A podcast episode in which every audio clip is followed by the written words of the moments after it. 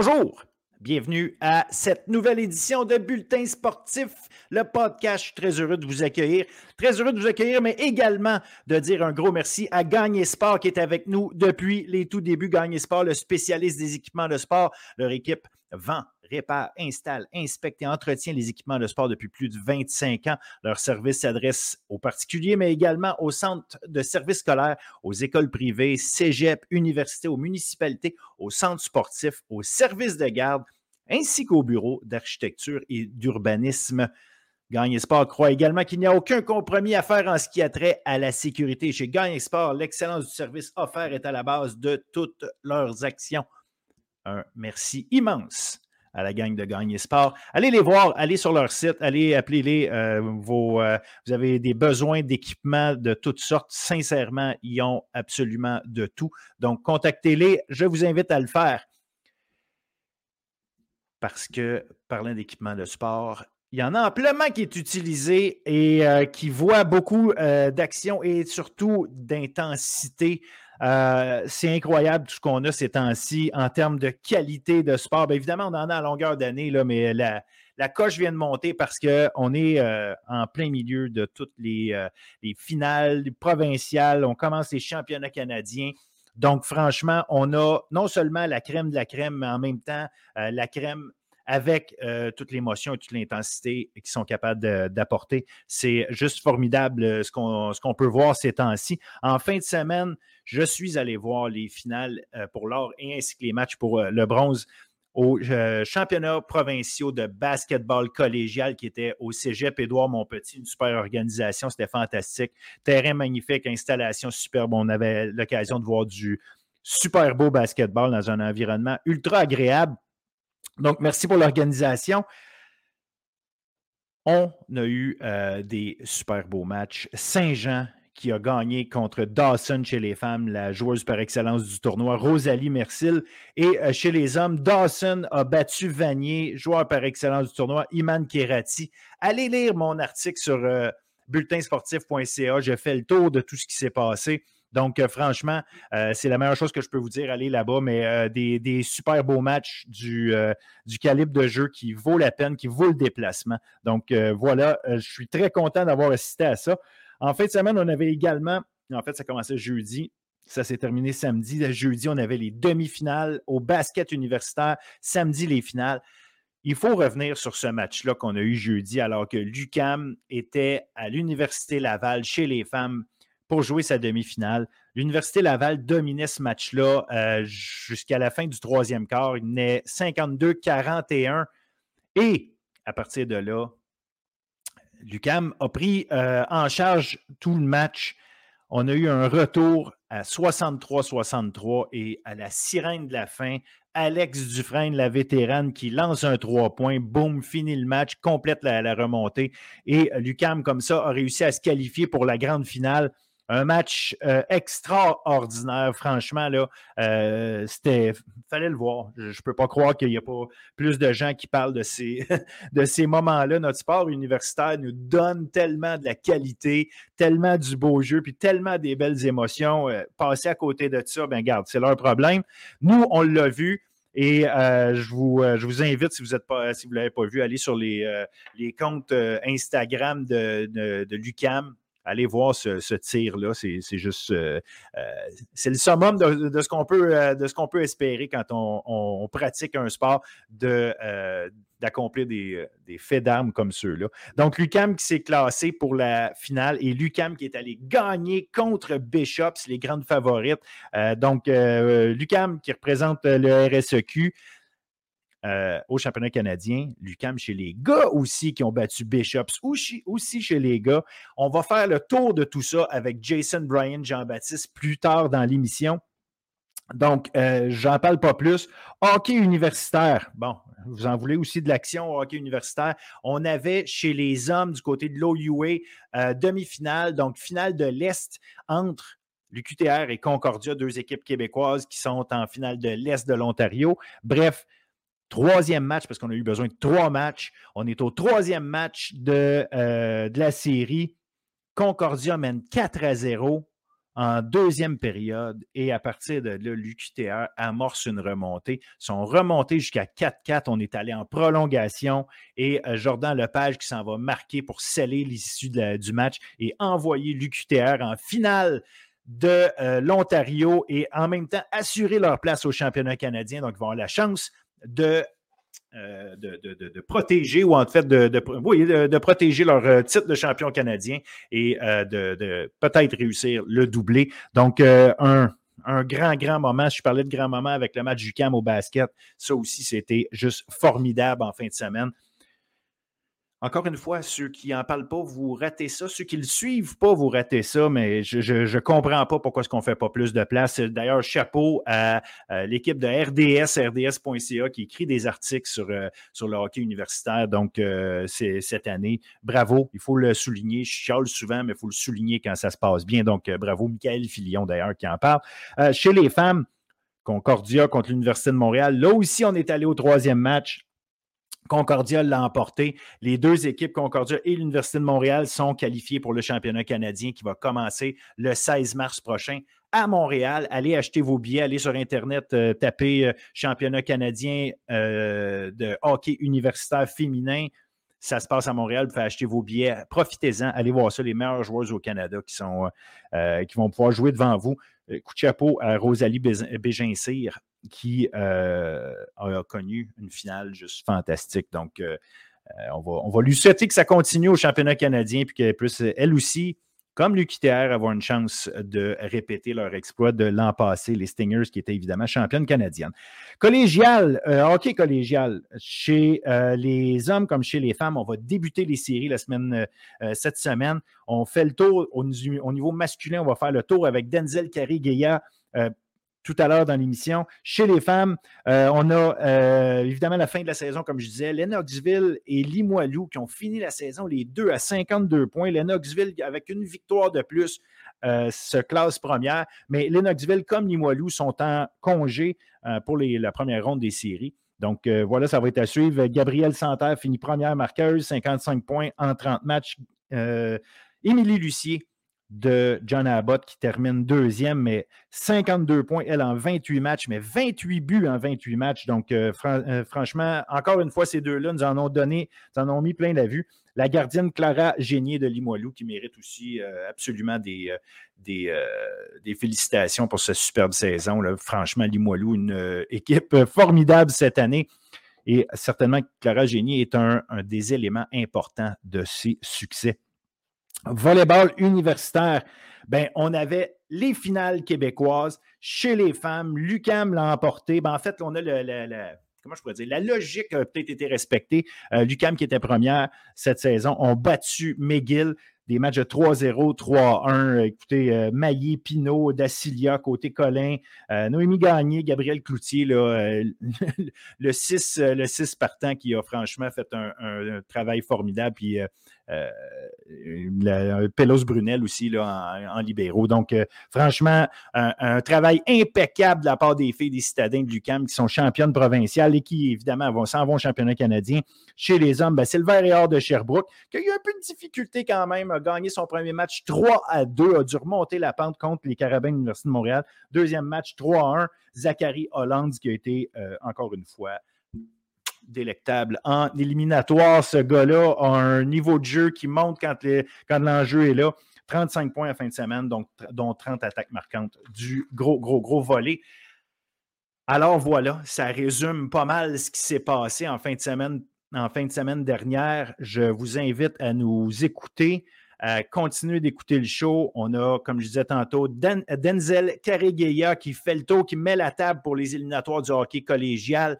Et après ça, un gros segment de basket universitaire. On va analyser les matchs qui ont eu la semaine passée. On va regarder ce qui s'en vient pour nos deux équipes de l'UCAM qui s'en vont au championnat canadien avec Jason Bryan Jean-Baptiste, un gros, gros tour de table. Et on finit ça avec l'entrevue de la semaine on a avec nous Carl Tommy Laforêt, une recrue extraordinaire qui a fait l'équipe d'étoiles des recrues universitaires. Carl Tommy Laforêt, des citadins de l'UCAM, un gars ultra sympathique qui s'en vient nous parler de sa saison, mais aussi de qu'est-ce qu'il entrevoit pour le championnat canadien à venir, alors que l'UCAM va affronter la l'équipe, la dynastie du basket canadien, puis je pourrais dire du sport universitaire canadien, les Ravens de Carton en première ronde. Donc, manquez pas ça, un super show. Merci d'être là, continuez d'être avec nous et je vous inviterai jamais assez à vous abonner et à partager ce qu'on fait.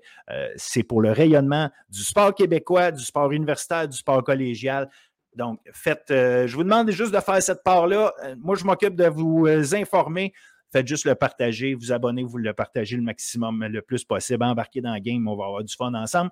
Et euh, de cette façon-là, vous faites votre, euh, votre part pour euh, travailler à améliorer la visibilité de, tous ces gens-là et de toutes ces équipes-là. Merci. Bon show tout le monde.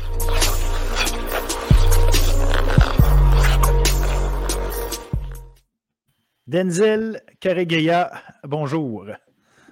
Salut Phil. Ça va bien? Euh, on est prêt à parler de, hockey euh, collégial. Ça fait un bout de temps qu'on ne s'est pas parlé, mais là, euh, les éliminatoires sont à nos portes. Ça commence jeudi.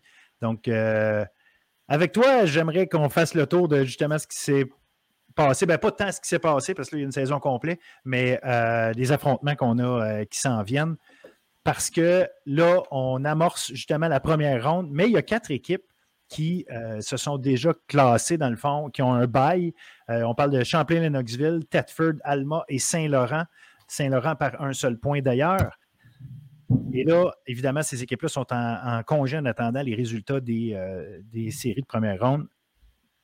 Quatre, quatre, séries à suivre. La première, la flèche contre Saint-Hyacinthe. La flèche qui, justement, est l'équipe qui a terminé à un point seulement de Saint-Laurent, qui a bien failli, justement, gagner un congé. La flèche, sur une séquence de huit victoires, deux défaites. Saint-Hyacinthe qui n'a pas gagné depuis très longtemps. Euh, je pense que le, au-delà de la logique, il y a même.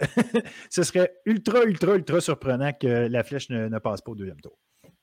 Comme tu as dit, sur papier, ça serait vraiment surprenant que la flèche soit pas en mesure de passer au travers des lauréats. Les, Dragons qui sont vraiment sur une bonne séquence, neuf victoires à leurs 13 dernières rencontres.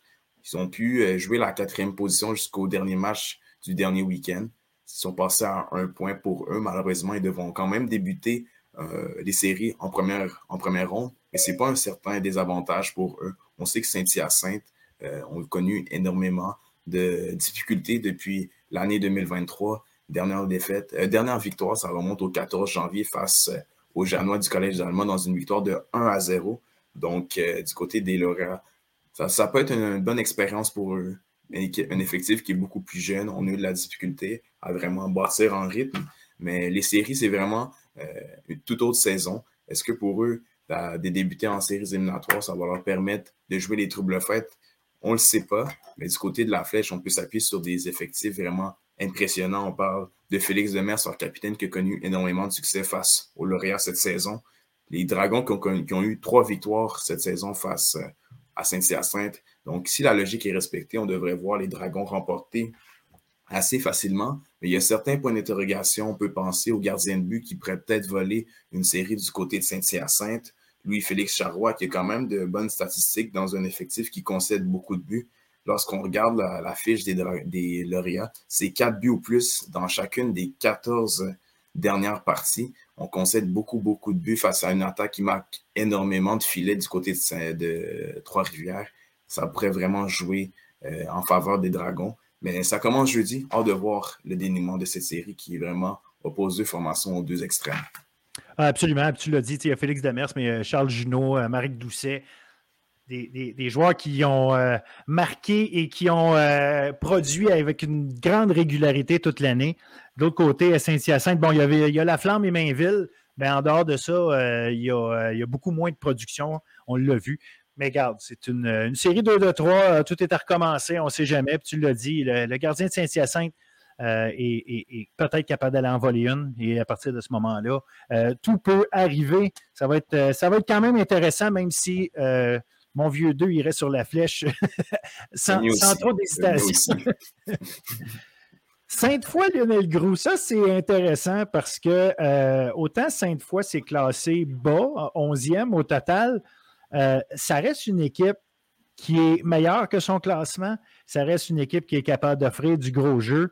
Lionel Grou, puis Lionel Grou, ben, ça finit 5-4-1 les, 10 derniers matchs. Ce n'est pas une équipe qui est sur un élan incroyable. ça, peut, ça, ça va être une série plus intéressante la Nodler si on fait juste regarder les classements ça pourrait vraiment exploser de tous bords, tous côtés. Attendez-vous à des matchs avec beaucoup de buts, mais lorsqu'on regarde chaque formation euh, au point de vue euh, personnel, on voit Lionel Gou qui a fini le calendrier en force avec trois victoires, avec un mois de janvier un peu plus compliqué parce que la rondelle ne roulait pas de leur bord. On a joué des matchs avec beaucoup d'enjeux face à des, à des excellentes formations, mais depuis ce temps-là, on a retrouvé le chemin de la victoire un peu plus fréquemment.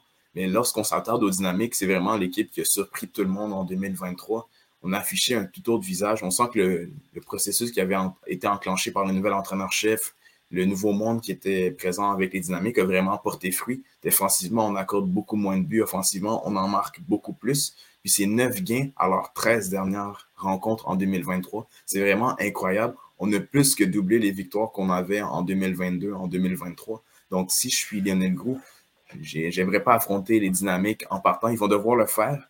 Lionel Gou qui a cependant eu le dessus sur les dynamiques en 2022-2023 avec euh, deux victoires en trois parties, mais les dynamiques qui ont remporté la dernière victoire par euh, la, marque de 6 à 5 en tir de barrage, vraiment un duel qui impliquait les deux grands, les deux grands acteurs des deux formations, Théoré avec un tour du chapeau, Morin avec un doublé qui, lui a permis d'atteindre le, plateau des 20 buts. Donc, ça s'annonce vraiment intéressant tout cela. Puis les éléments clés, on les a, identifiés. Le trio de face à celui de Morin, ça devrait vraiment être les deux forces en présence qui seront intéressantes à suivre durant cette euh, série qui implique les positions CC11. Donc, on peut, on peut espérer en regardant ces matchs-là, euh, début en masse, D'ailleurs, tu as parlé du match de 6-5 qui s'est terminé en tir de barrage. Ça, c'était euh, complètement, euh, euh, complètement, fou comme match. Donc, si on peut avoir ça encore une fois, regarde, en tant que spectateur, surtout en tant que spectateur qui, qui, prend pour ni un ni l'autre, ça peut juste être du plaisir d'un absent qui l'emporte à la fin. Fait effectivement, je pense que ça va être. si, les fans ont une, série à choisir, c'est un, bon, un bon choix, Lionel Grou, contre Sainte-Foy à suivre, en effet. Autre série, Outaouais contre Sorel Tracy. Sorel Tracy, une équipe que j'ai eu de la misère à, à, saisir, là, à essayer de comprendre cette année. Euh, tandis que l'Outaouais, ben, ça reste une équipe qui est championne en titre, euh, qui a une expérience intéressante. Donc, eux euh, bon, ont vécu de l'adversité un peu toute la saison, on va se le dire. Outaouais, pas, malgré le fait qu'il était champion en titre, ce n'est pas une équipe qui, s'est positionnée dans le haut du classement à aucun moment de l'année. Mais euh, je me demande comment tu vois cette série-là parce que, comme je l'ai dit, euh, Sorel, c'est une équipe que, euh, même s'ils sont plus hauts au classement, là, ça reste une équipe que j'ai de la misère à, comme je dis, à, à, saisir et à établir qu'est-ce que je dois comprendre et connaître eux de leur identité.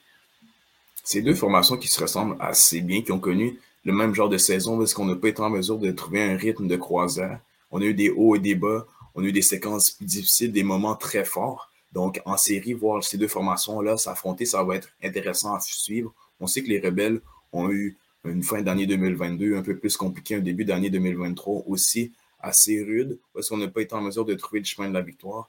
Même chose du côté des Griffons, on est revenu avec euh, une année 2023 beaucoup plus, beaucoup plus adaptée au visage qu'on connaît d'eux, avec une identité qui est vraiment claire, beaucoup de physicalité dans leur jeu. Même chose pour les Rebelles. Donc, c'est deux formations qui se ressemblent beaucoup, mais le, point qu'on a identifié, vraiment l'expérience qui va jouer un rôle vraiment important durant ce duel, même si on sait que les rebelles ont remporté les trois affrontements entre les deux formations. Les Griffons qui vont pouvoir s'appuyer sur un groupe qui a connu énormément de victoires l'année passée, qui ont engrangé avec de l'expérience un gardien de but en Médéric Blanc-Rochon qui pourrait voler certainement cette série-là. connaît énormément de succès par les temps qui courent malgré euh, ses dernières défaites à sa fiche, il a été remporté son dernier match 7 à 1 face euh, au du Cégep Champlain-Saint-Laurent. Il a vraiment été incroyable en effectuant plusieurs vols.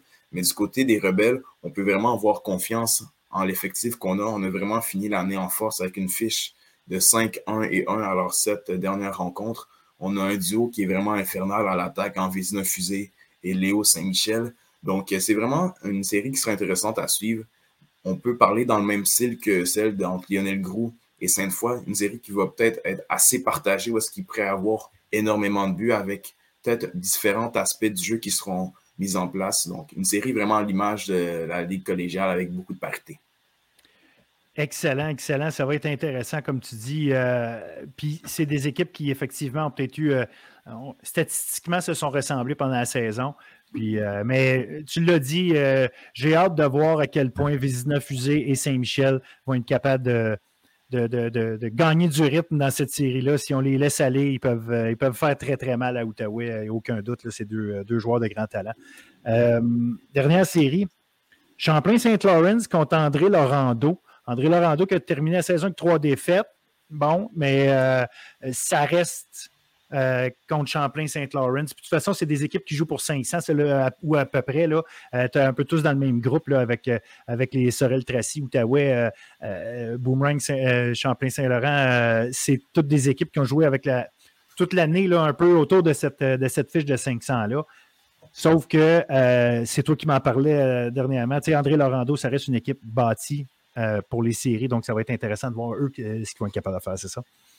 André Rolando, c'est vraiment l'équipe la mieux bâtie pour les séries, selon moi. Beaucoup de vitesse, beaucoup de physicalité. On complète nos mises en échec. L'échec avant qui est appliqué par la formation d'Alexandre Nono est vraiment insoutenable pour les autres formations. Pour avoir parlé aux équipes, eh bien, on sait qu'affronter André Laurando, ça sera pas facile soir après soir. Et les affronter en série, ça sera encore un gros défi pour la formation Guy de Champlain-Saint-Laurent, qui ont eu vraiment eux aussi des hauts et des bas, des moments où est-ce qu'ils ont vraiment été incroyables ou d'autres qui ont eu beaucoup de difficultés. Ils ont fini la saison 2022-2023 avec une défaite de 7 à 1.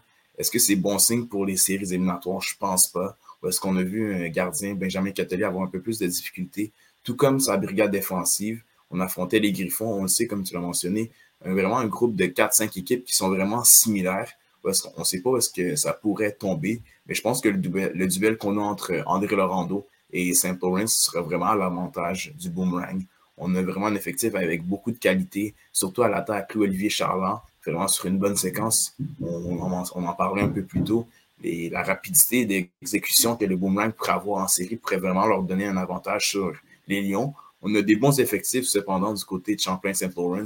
Émeric Bussière, la recrue qui a connu beaucoup de succès cette saison, énormément de buts. Il est doté d'un bon physique, un bon tir, excellent coup de patin. Donc, est-ce qu'il sera vraiment la bougie d'allumage pour euh, les Lions? Ça sera à suivre. On a de beaux physiques à la défensive. À la défensive. Donc, euh, non, c'est une série qui sera elle aussi intéressante en deux formations vraiment qui ont tout à gagner dans cette série. Et pourquoi pas, une, de ces deux équipes qui sortira cette série va vraiment avoir un avantage sur euh, les quatre autres formations qui sont en congé pour une semaine. Pourquoi pas arriver là avec euh, du rythme pour débuter la deuxième ronde?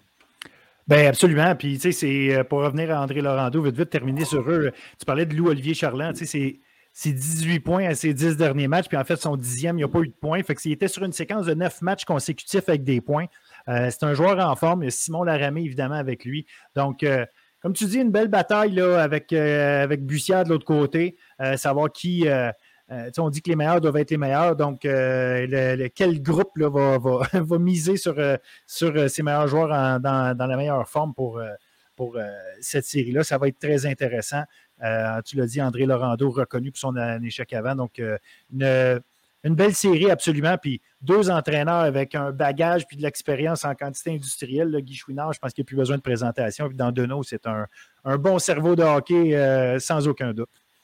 Non, ça, c'est sûr, on va avoir un, très bon duel sur la glace et derrière le banc. Euh, deux équipes qui sont vraiment très bien encadrées, très bien structurées. Donc, une belle série à prévoir entre les deux équipes. Et tu mentionnais justement que euh, l'équipe qui va sortir va avoir probablement un rythme, puis c'est un peu ça des quatre séries qu'on voit là, dont on vient de parler les, gagnants de ces séries-là vont affronter des équipes qui n'auront pas joué pendant une semaine de temps euh, et plus même. Donc, ça, va être intéressant de voir quelles équipes et quel avantage vont avoir les équipes qui auront déjà joué, donc qui auront du rythme, versus les équipes qui se seront contentées d'entraînement pendant euh, un dix jours avant de pouvoir euh, recommencer à jouer du hockey compétitif. Avec des séries 2 de 3, tu n'as pas beaucoup de temps, disons, pour reprendre ton rythme. et je pense que ça peut être dangereux justement pour ces quatre équipes-là. Ça pourrait être un facteur vraiment intéressant à suivre lorsqu'on sait que les, quatre premières formations ne vont pas affronter, vont pas avoir joué de match durant une semaine. Les séries éliminatoires et les séries de saison et la saison régulière, c'est vraiment deux mondes différents. une formation qui arrive avec beaucoup de rythme peut connaître beaucoup de succès. C'est pas des 4 de 7 comme on connaît dans la LHMQ, dans la Ligue nationale. Donc, dans un 3 de 5, connaître deux bons débuts de match, ça peut donner deux victoires. Et après là, jouer du hockey de rattrapage en série, ça peut être très compliqué. Donc, les formations qui vont sortir de cette, euh, cette ronde de huitième de finale, on peut dire, vont vraiment être avantagées selon moi. On pourrait voir des formations 7, 8 ou 9 aller jusqu'aux grands honneurs. On l'a vu la saison passée, finale entre les équipes 7 et 9. Les Griffons qui ont été en mesure de se défaire de la formation des filons de cégep de Tedford l'an passé, alors que Tedford était nettement supérieur aux Griffons. Même chose pour les Dragons qui se sont rendus jusqu'en finale. C'est vraiment un facteur à prendre en compte dans le hockey collégial. On le sait, c'est une ligue avec beaucoup de parité et de donner cet avantage-là à des formations qui ont su affronter d'autres équipes avant de débuter une, ronde de quart de finale, ça pourrait vraiment jouer euh, les troubles faits aux équipes de tête. Donc, euh, ça serait intéressant à absolument. Puis tu fais bien de me corriger en passant. J'ai dit des matchs 2 de 3. C'est parce que la première ronde, c'est 2 de 3, mais c'est 3 de 5, euh, c'est 3 de 5 ensuite. Donc, très intéressant. On a mis la table. Je pense qu'on a une bonne idée des séries qu'il y a à suivre, qu'est-ce qui, est à, voir. Par contre, j'aimerais ça euh, voir avec toi, justement, étant donné que la saison régulière est terminée, qui sont les, joueurs, euh, euh, nonobstant la position, qui sont les joueurs qui ont, qui ont retenu ton attention cette saison, des, gens, des joueurs qu'on n'attendait pas nécessairement ou des joueurs qui, ont, sont sortis du lot, qui ont, qui ont éclos cette année. Il y, a des joueurs qui vont être à surveiller justement pendant ces séries-là, qui, qui, vraiment là, ont on passé au niveau supérieur cette année. Un des joueurs que j'ai identifié, il, s'agit d'un joueur de la formation des Cougars du Collège Champlain-Lennoxville. On sait comment c'est une équipe qui a énormément de talent, mais Louis Gendron, qui est terminé au dixième rang des pointeurs, qui a vraiment connu une bonne saison, vraiment dynamique, un bon coup de patin, un bon flair offensif, capable de jouer dans les deux sens de la patinoire. Il a vraiment été un joueur qui m'a impressionné dans une équipe qui est vraiment bien bâtie pour euh, conclure la saison 2022-2023 les Lions, les Cougars qui ont terminé au premier rang du classement général, avec un Louis Gendron qui a été en mesure de vraiment mener les siens à bon port. Il a vraiment été un leader, que ce soit sur le plan défensif, offensif, un joueur que j'ai vraiment apprécié. Autre joueur que j'ai aimé, c'est Émeric Bussière, l'attaquant des Lions du Cégep Champlain-Saint Paul On en parle un peu moins puisqu'il évolue dans une équipe avec un peu, peut-être un peu moins de talent brut, mais Bussière, c'est une recrue qui a marqué énormément de points. Ah, il a vraiment un, physique d'homme. CC3 à 17 ans, un bon tir, un bon coup de patin, provient du circuit M18 Division 1, qui est peut-être un peu moins reconnu dans le circuit collégial avec des joueurs qui proviennent de rangs un peu plus supérieurs que cette ligue-là. Mais Bussière qui, m'a vraiment impressionné.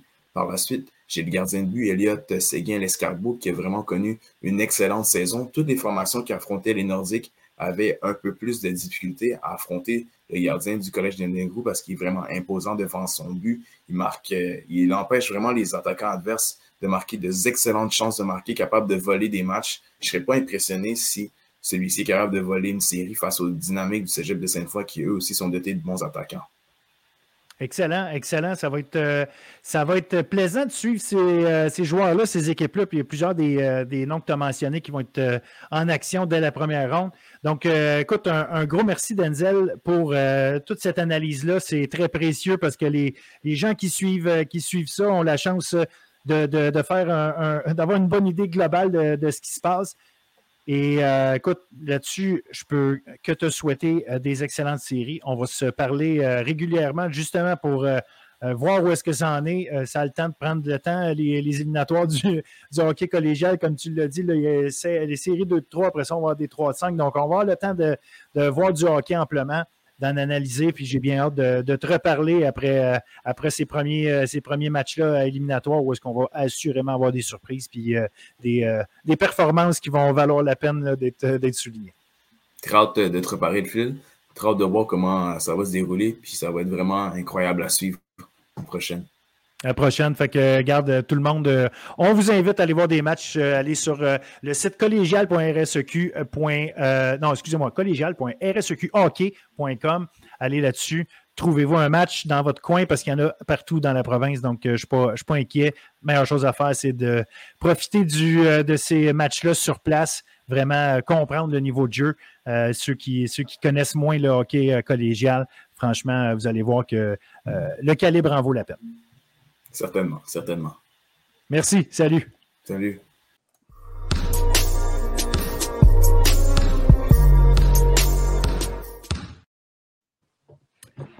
Jason Bryan Jean-Baptiste est avec nous pour parler de basket universitaire. On a eu, comment dirais-je, une fin de semaine, une semaine, en fait, des matchs extraordinaires qui nous ont menés à la finale, au final, parce qu'il y a eu féminine, masculine, de, euh, du RSEQ. Et là, en plus, on va préparer la table pour les deux championnats canadiens où est-ce que euh, nos équipes représentantes du RSEQ vont aller euh, se présenter et tenter de faire le mieux possible. D'abord, Jason, je te salue. Salut. C'est intro, mais il y, a des choses de base, il faut se saluer. Euh, écoute, on, comme je disais, on a, eu, on a eu droit à des beaux matchs. Toute la saison, on a eu des équipes qui ont battu d'autres équipes, qui se battaient entre elles, où est-ce qu'il y avait une belle compétition, autant féminin que masculin. Puis on va commencer avec le féminin.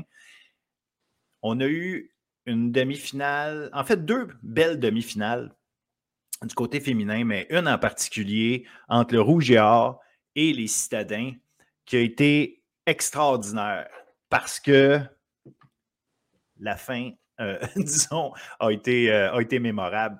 Euh, j'imagine évidemment que tu as vu le match, tu as vu les matchs, donc garde, raconte-nous ça un peu, je vais te laisser la parole là-dessus. Ben, premièrement, du côté féminin, la prophétie s'est concrétisée. Lucam, meilleure équipe du circuit. Donc, tu es un prophète. Donc, si c'est une prophétie, c'est parce que tu es le prophète. OK. Ben, regarde, Jason, le prophète, a eu raison. Je dois te le donner, par contre. Moi, qui, qui, qui, qui titillait avec euh, Bishops, effectivement, euh, à la fin, à la fin, tu auras eu euh, raison. à la fin, j'ai eu raison. Mais tu sais, je pense que ce qui est intéressant avec Lucam, c'est que je pense qu'ils ont eu une fin de saison qui était qui a eu ses défis, mais qu'ils ont beaucoup appris. Puis je pense que dans ce match-là, à, la, ben, à Québec, ça a été vraiment une question de caractère. Sincèrement, c'est un match où euh, le Rouge et Or, ce qu'ils ont fait, c'est qu'ils avaient un plan de match. Puis, sais, quand j'avais mentionné que si le tir extérieur ne fonctionne pas, ça va être d'aller chercher beaucoup plus de lancers francs que Lucam, ben, c'est ça qu'ils ont fait. si tu regardes 21 lancers francs, essais de lancers francs pour le Rouge et Or, 13 euh, essais pour Lucam. Fait en théorie, le Rougeur, je trouvais qu'ils ont bien exécuté le plan de match, qui a été de bien jouer défensivement, faire de leur mieux pour essayer de protéger le cercle. Mais cette fois-ci, euh, vraiment, Lucam, les citadins sont arrivés à vraiment un caractère et une bonne résilience. Puis défensivement, au quatrième quart, euh, ils ont complètement dominé. Puis à l'intérieur, avec euh, Fredlin puis Fredlen, au niveau de la guerre des rebonds, ils ont fait un travail exceptionnel. si tu regardes le Rougeur, je pense qu'ils ont, gagné la guerre des rebonds complète. Mais à partir de la deuxième demi, Lucam s'est vraiment réaffirmé. Ils ont pris le contrôle du match. Puis sur le périmètre, il faut parler de Alex Dufresne. Euh, sincèrement, c'est une joueuse euh, exceptionnelle, c'est une leader exceptionnelle. Euh, terminée avec 5 3 points réussis, 23 points. Euh, vraiment, tout au long de la saison, même quand j'allais voir les matchs à Lucam, c'est une fille qui communique, c'est une fille qui a, vraiment un bel impact sur l'équipe en plus de, de, de Fredlin et Fredlen. Fait honnêtement, ces trois joueuses-là, euh, le travail qu'elles font pour mener cette équipe-là des, des est vraiment remarquable. Euh, puis je pense que c'est ça qu'ils ont montré dans ces demi-finales. C'est vraiment une résilience et du caractère. Puis moi, je pense que c'est dû à juste l'adversité qu'ils ont réussi à dépasser, surmonter en fin de saison. Euh, écoute, les. Faut, comprendre, les, gens, je ne sais pas si, évidemment, si les gens n'ont pas vu le match, n'ont pas su du tout ce qui s'est passé, il ben, faut savoir que le Rouge et Or avait pris contrôle de, cette rencontre-là. Euh, à partir de la, mi-temps, euh, c'était 31-24 à la mi-temps pour Laval. C'était même 52-41 après trois quarts. D'ailleurs, au troisième quart, euh, c'était Sabrine Kilifi, là, qui, est la leader, la meneuse de jeu du Rouge et qui, s'est mis à prendre contrôle de, la rencontre, qui avait eu une première demi so-so, mais un troisième quart extrêmement solide. On avait de la misère à voir à ce moment-là comment Lucam, même si oui, au, euh, troisième quart, on, sentait qu'ils reprenaient un petit peu de leur identité, euh, il reste que le rouge et or les, les là, si tu me permets l'expression, il arrivait toujours à marquer, puis là, hein, rester au-dessus, rester au-dessus. Mais euh, le, quatrième quart, ça a été le. oh, ça, c'était clutch, pour de vrai. C'est incroyable parce que, on le mentionne, c'était 52-41 et la remontée jusqu'à 63-63 et au buzzer, sirène finale. Tu as parlé d'Alex Dufresne. Ben là, Alex Dufresne a montré du grand Alex Dufresne. n'a pas juste marqué 23 points, il avait 20 points à ce moment-là. Et à 63-63, décoche un tir. Boum, ça finit. Écoute, euh, c'est un, scénario de film. Là. Euh, tu perds par 11 points, puis tu gagnes au buzzer beater euh, chez l'adversaire. C'était incroyable comme moment. Incroyable. Puis, C'est tellement beau de voir ça. Puis, il faut juste rappeler à tout le monde qu'à ce moment-là, dans les dernières minutes de jeu, les deux verriers ne sont plus sur le terrain parce qu'elles ont eu cinq fautes. Fait qu'il y a ça aussi qui rajoute. Là, tu dis, OK, là, mes, mes, euh, piliers euh, qui, qui, font fonctionner l'équipe, parce qu'on va le dire, les verriers, c'est l'identité de cette équipe-là. Alex Dufresne, pour moi, c'est le pilier au sens stabilité de cette équipe. Tu l'as dit, c'est une leader. Euh, elle calme les choses. C'est quelqu'un qui est très constante. Mais les verriers, c'est l'identité. Hein? C'est la, passion dans cette équipe-là. C'est les verriers qui amènent ça. Alex Dufresne, c'est une fille un peu plus posée, si on veut mais c'est Alex Dufresne qui est allé faire ça. Puis j'ai parlé à Fredline Verrier après, euh, après le match. On s'est écrit euh, le lendemain.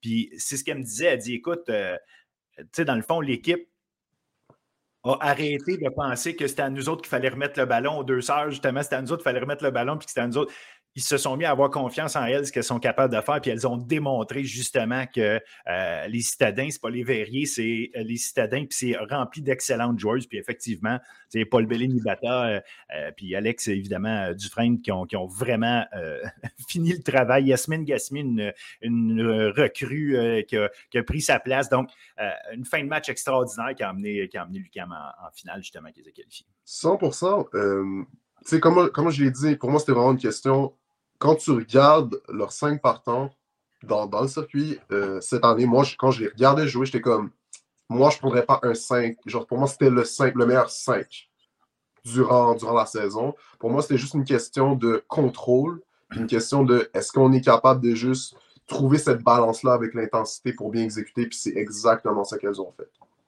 Alors, exact. Puis, regarde, on, pourrait en parler longtemps parce que c'est un match euh, extraordinaire, mais je veux quand même euh, là-dessus souligner euh, Frédéric Baudry, qui, qui Blais, excuse-moi, avec ses 18 points, Sabrine Kélifi, 21, Tara Imbert, 13, 13 rebonds. Fait que le Rouge a très bien fait quand même. Là. Écoute, ça finisse au buzzer beater, c'est pas une équipe qui a dominé l'autre. C'est en fait un quatrième quart qui a complètement reviré le match à l'envers.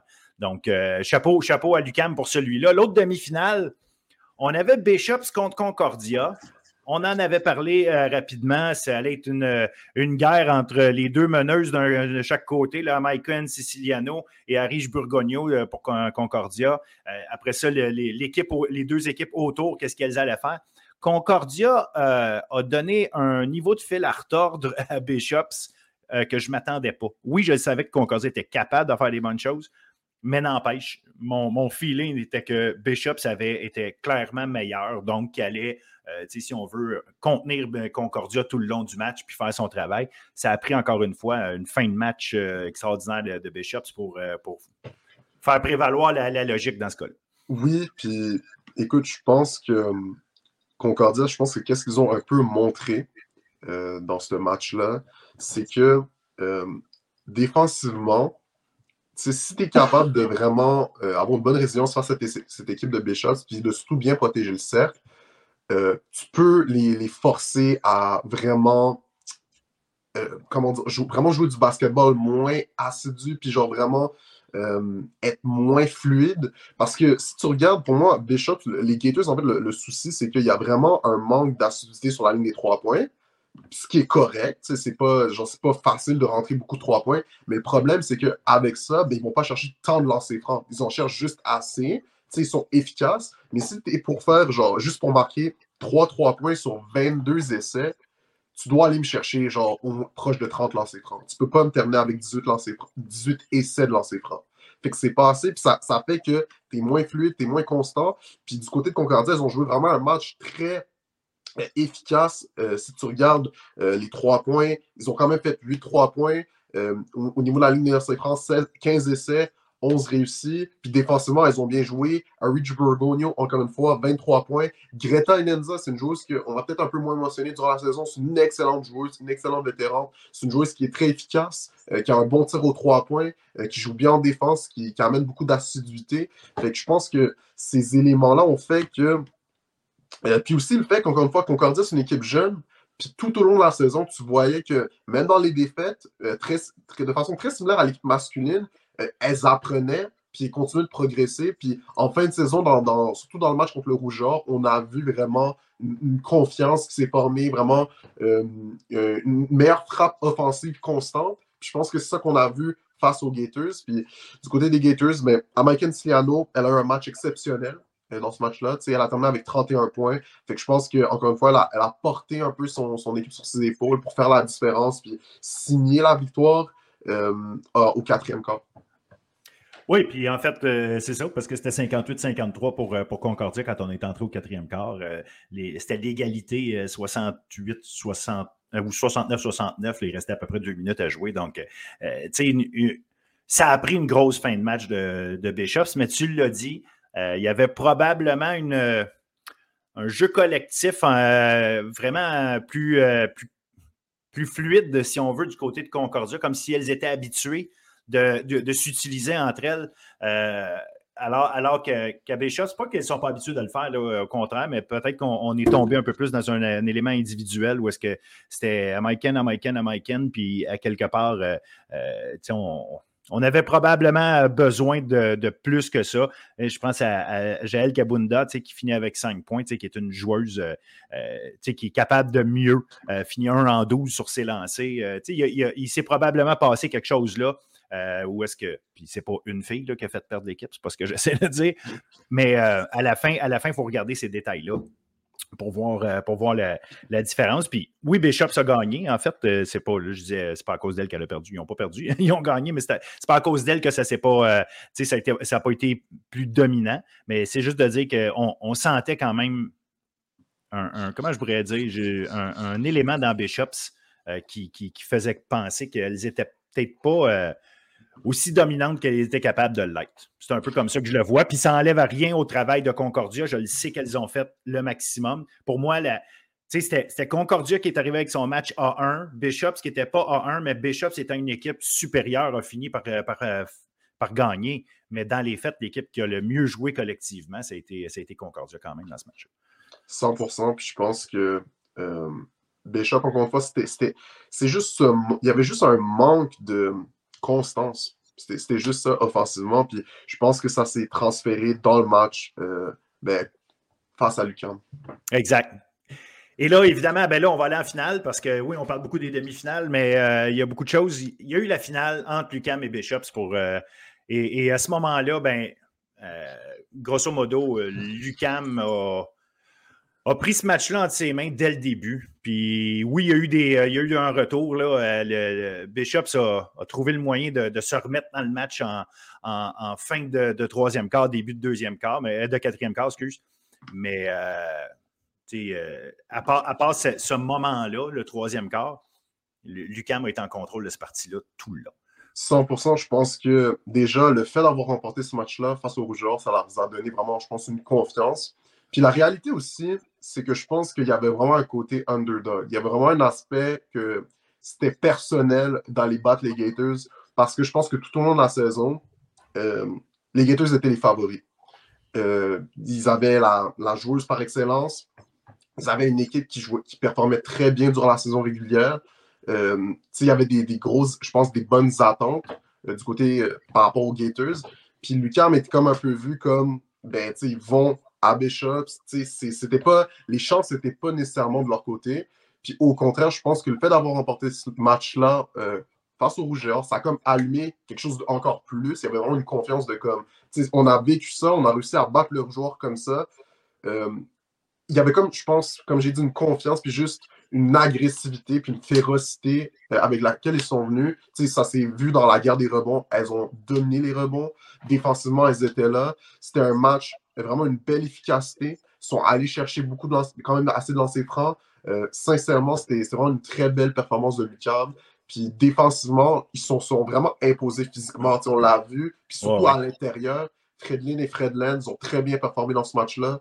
Fait pour moi, ça a été ça. Puis du côté euh, des Gators, la pression de Lucam, ça, ça a été ma question toute la saison. Puis, je l'avais mentionné avec Fredland, avec euh, Alex Dufresne, avec des joueuses comme ça, Yasmine Gazmi.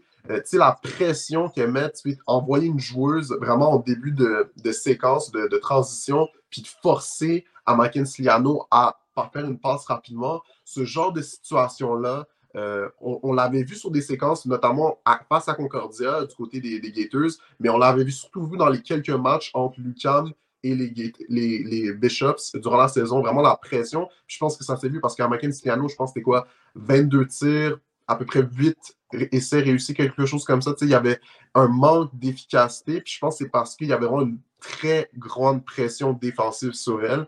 Puis au bout d'un moment, ben, quand tu as ça, puis que c'est American Stiano, c'est ton soleil, c'est ton étincelle offensive, puis que tu n'es pas capable de mettre des tirs extérieurs, il y a un manque de fluidité, puis tu tombes dans un creux, c'est là que c'est facile pour les Stanley de s'affirmer et de prendre le contrôle du match complètement.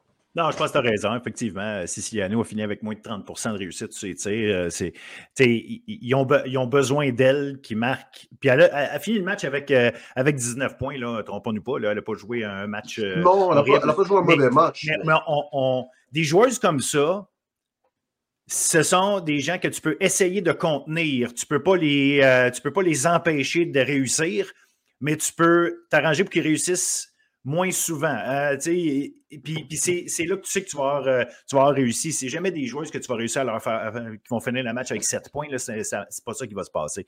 Mais qu'elle en fasse 19 au lieu de 30, euh, qu'elle n'arrive pas à compléter autant de jeux qu'habituellement, qu'elle prenne beaucoup de tirs, mais qu'elle les rate plus souvent, ça veut dire que la pression était là, ça veut dire que, que le travail défensif a été efficace. Puis il faut, aussi rajouter du côté de Lucam. Moi, j'ai beaucoup aimé sa fin de saison. Puis demi-finale, finale, Paul Bellin y battait Ponza. Euh, franchement, puis en finale, elle a été particulièrement solide, j'ai trouvé. Euh, c'est une fille qui prend sa place comme meneuse. Euh, puis elle, distribue les choses qui font en sorte que les verriers sont encore plus dérangeantes à un moment donné dans le paint. Puis Alex Dufresne, elle, se met un peu plus ouverte. Donc, tu sais, tu as besoin d'une joueuse comme ça.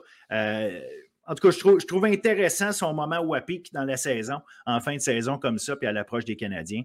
Euh, ça va être intéressant justement de voir, euh, de voir ce qu'elle va apporter à, l'autre niveau là, après. 100% Je pense que très belle victoire de Lucam. Puis Fredlin et Fredlin Verrier ont été exceptionnels. Sincèrement, elles ont été les meilleures joueuses sur le terrain. Puis je pense que ça a vraiment juste signé cette victoire-là face à Bishop. C'est dommage pour Bishop. Je pense que c'était quand même une belle saison. C'est une équipe qui avait quand même bien joué tout au long de la saison euh, collectivement. Mais à la fin de la journée, je pense que c'est juste une question de faire des tirs dans les gros moments. Puis Lucam, à la fin, a réussi à faire plus de tirs puis capitaliser sur les opportunités beaucoup plus souvent puis de façon beaucoup plus constante que Bishops.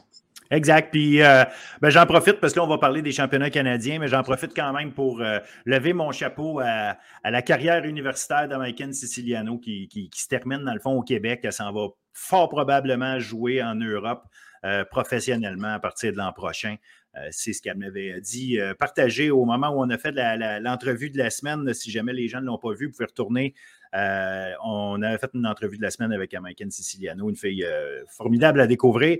Bref, euh, donc, je lève mon chapeau à cette grande joueuse qui aura été euh, trois fois pour la dernière, cette année, encore une fois, euh, donc trois fois consécutivement, joueuse par excellence du circuit universitaire québécois. Fait que, une, une, grande, grande, grande carrière en sol québécois. Championnat canadien, là, euh, c'est spécial. Évidemment, les gens, euh, si vous voulez savoir, euh, une fois que les huit équipes, parce qu'il y a huit équipes qui sont qualifiées au championnat canadien, une fois que les huit équipes sont connues, U-Sport établit un, classement de 1 à 8, notamment pour s'assurer qu'il n'y a pas d'équipe de la même conférence, donc, Ouest, Ontario, Québec et Atlantique, qu'il n'y a pas deux équipes qui s'affrontent au premier tour. Ça, c'est établi comme ça. Puis en plus, ben évidemment en fonction de ce qu'eux évaluent comme étant les forces. Et là, ça se trouve que l'UCAM est classé sixième. Elles affrontent les troisièmes, qui sont Queens dans ce cas-ci, euh, chez les femmes. Queens qui a eu une seule défaite en saison régulière cette année, mais Queens qui s'est euh, qui, euh, qui, a perdu en fait en finale, en finale d'Ontario contre Carlton. Parle-nous un peu de ça. c'est quoi les. Comment tu vois les choses qui sont les équipes à surveiller, peut-être au niveau canadien, puis les chances de Oui. déjà, au niveau canadien, Queens, excellente. C'est une équipe excellente. C'est une équipe qui a une très belle efficacité globale. Si tu regardes le profil statistique, c'est du côté du OUS, ce que tu vois, c'est que c'est des équipes qui ont beaucoup plus de tirs aux trois points, puis beaucoup plus de, de comment dire, de juste statistiquement, les profils euh, sont plus élevés au niveau des pourcentages globaux parce que je pense qu'ils prennent beaucoup plus de tirs. C'est du basket qui, Ils ont leur style de basket à eux. Puis du côté de Queens, je pense que c'est une équipe qui a envie de se prouver. Ils ont perdu face à Carlton, qui est classé l'équipe numéro 1 du circuit euh, du côté féminin. Puis c'est une équipe qui veut se prouver. ils ont des bonnes joueuses. Je pense à Donovan Laura, euh, Chadwick Julia, euh, Isabella Godet. C'est trois joueuses-là qui, forment un peu le, le, core de cette équipe-là, qui a mené cette équipe-là à autant de succès en saison régulière. Ça va être très intéressant à suivre. Non, exact. Puis euh, je ne sais pas jusqu'à quel point tu vois, parce que c'est un peu toujours ça, les équipes du Québec. Euh, des fois, on a... Alors, que du côté féminin, ça n'a pas tout le temps été vrai, que Rouge et Or ont eu des bonnes, euh, des bonnes, des bons championnats canadiens à quelques occasions. Mais je, dernièrement, je veux dire, là, McGill aussi a déjà gagné des championnats canadiens et tout, mais en ce moment, est-ce que tu vois Lucam avoir une réelle chance contre Queens? Je comprends que c'est difficile à établir parce qu'évidemment, elles ne se sont pas affrontées. Mais euh, ça, reste une, euh, un powerhouse cette année, Queens, euh, une, grosse, grosse, grosse formation. Ça va être difficile pour Lucam, même si on, aime bien les verriers, on aime bien. J'ai hâte de voir justement ce, style de jeu-là contre les filles de Queens.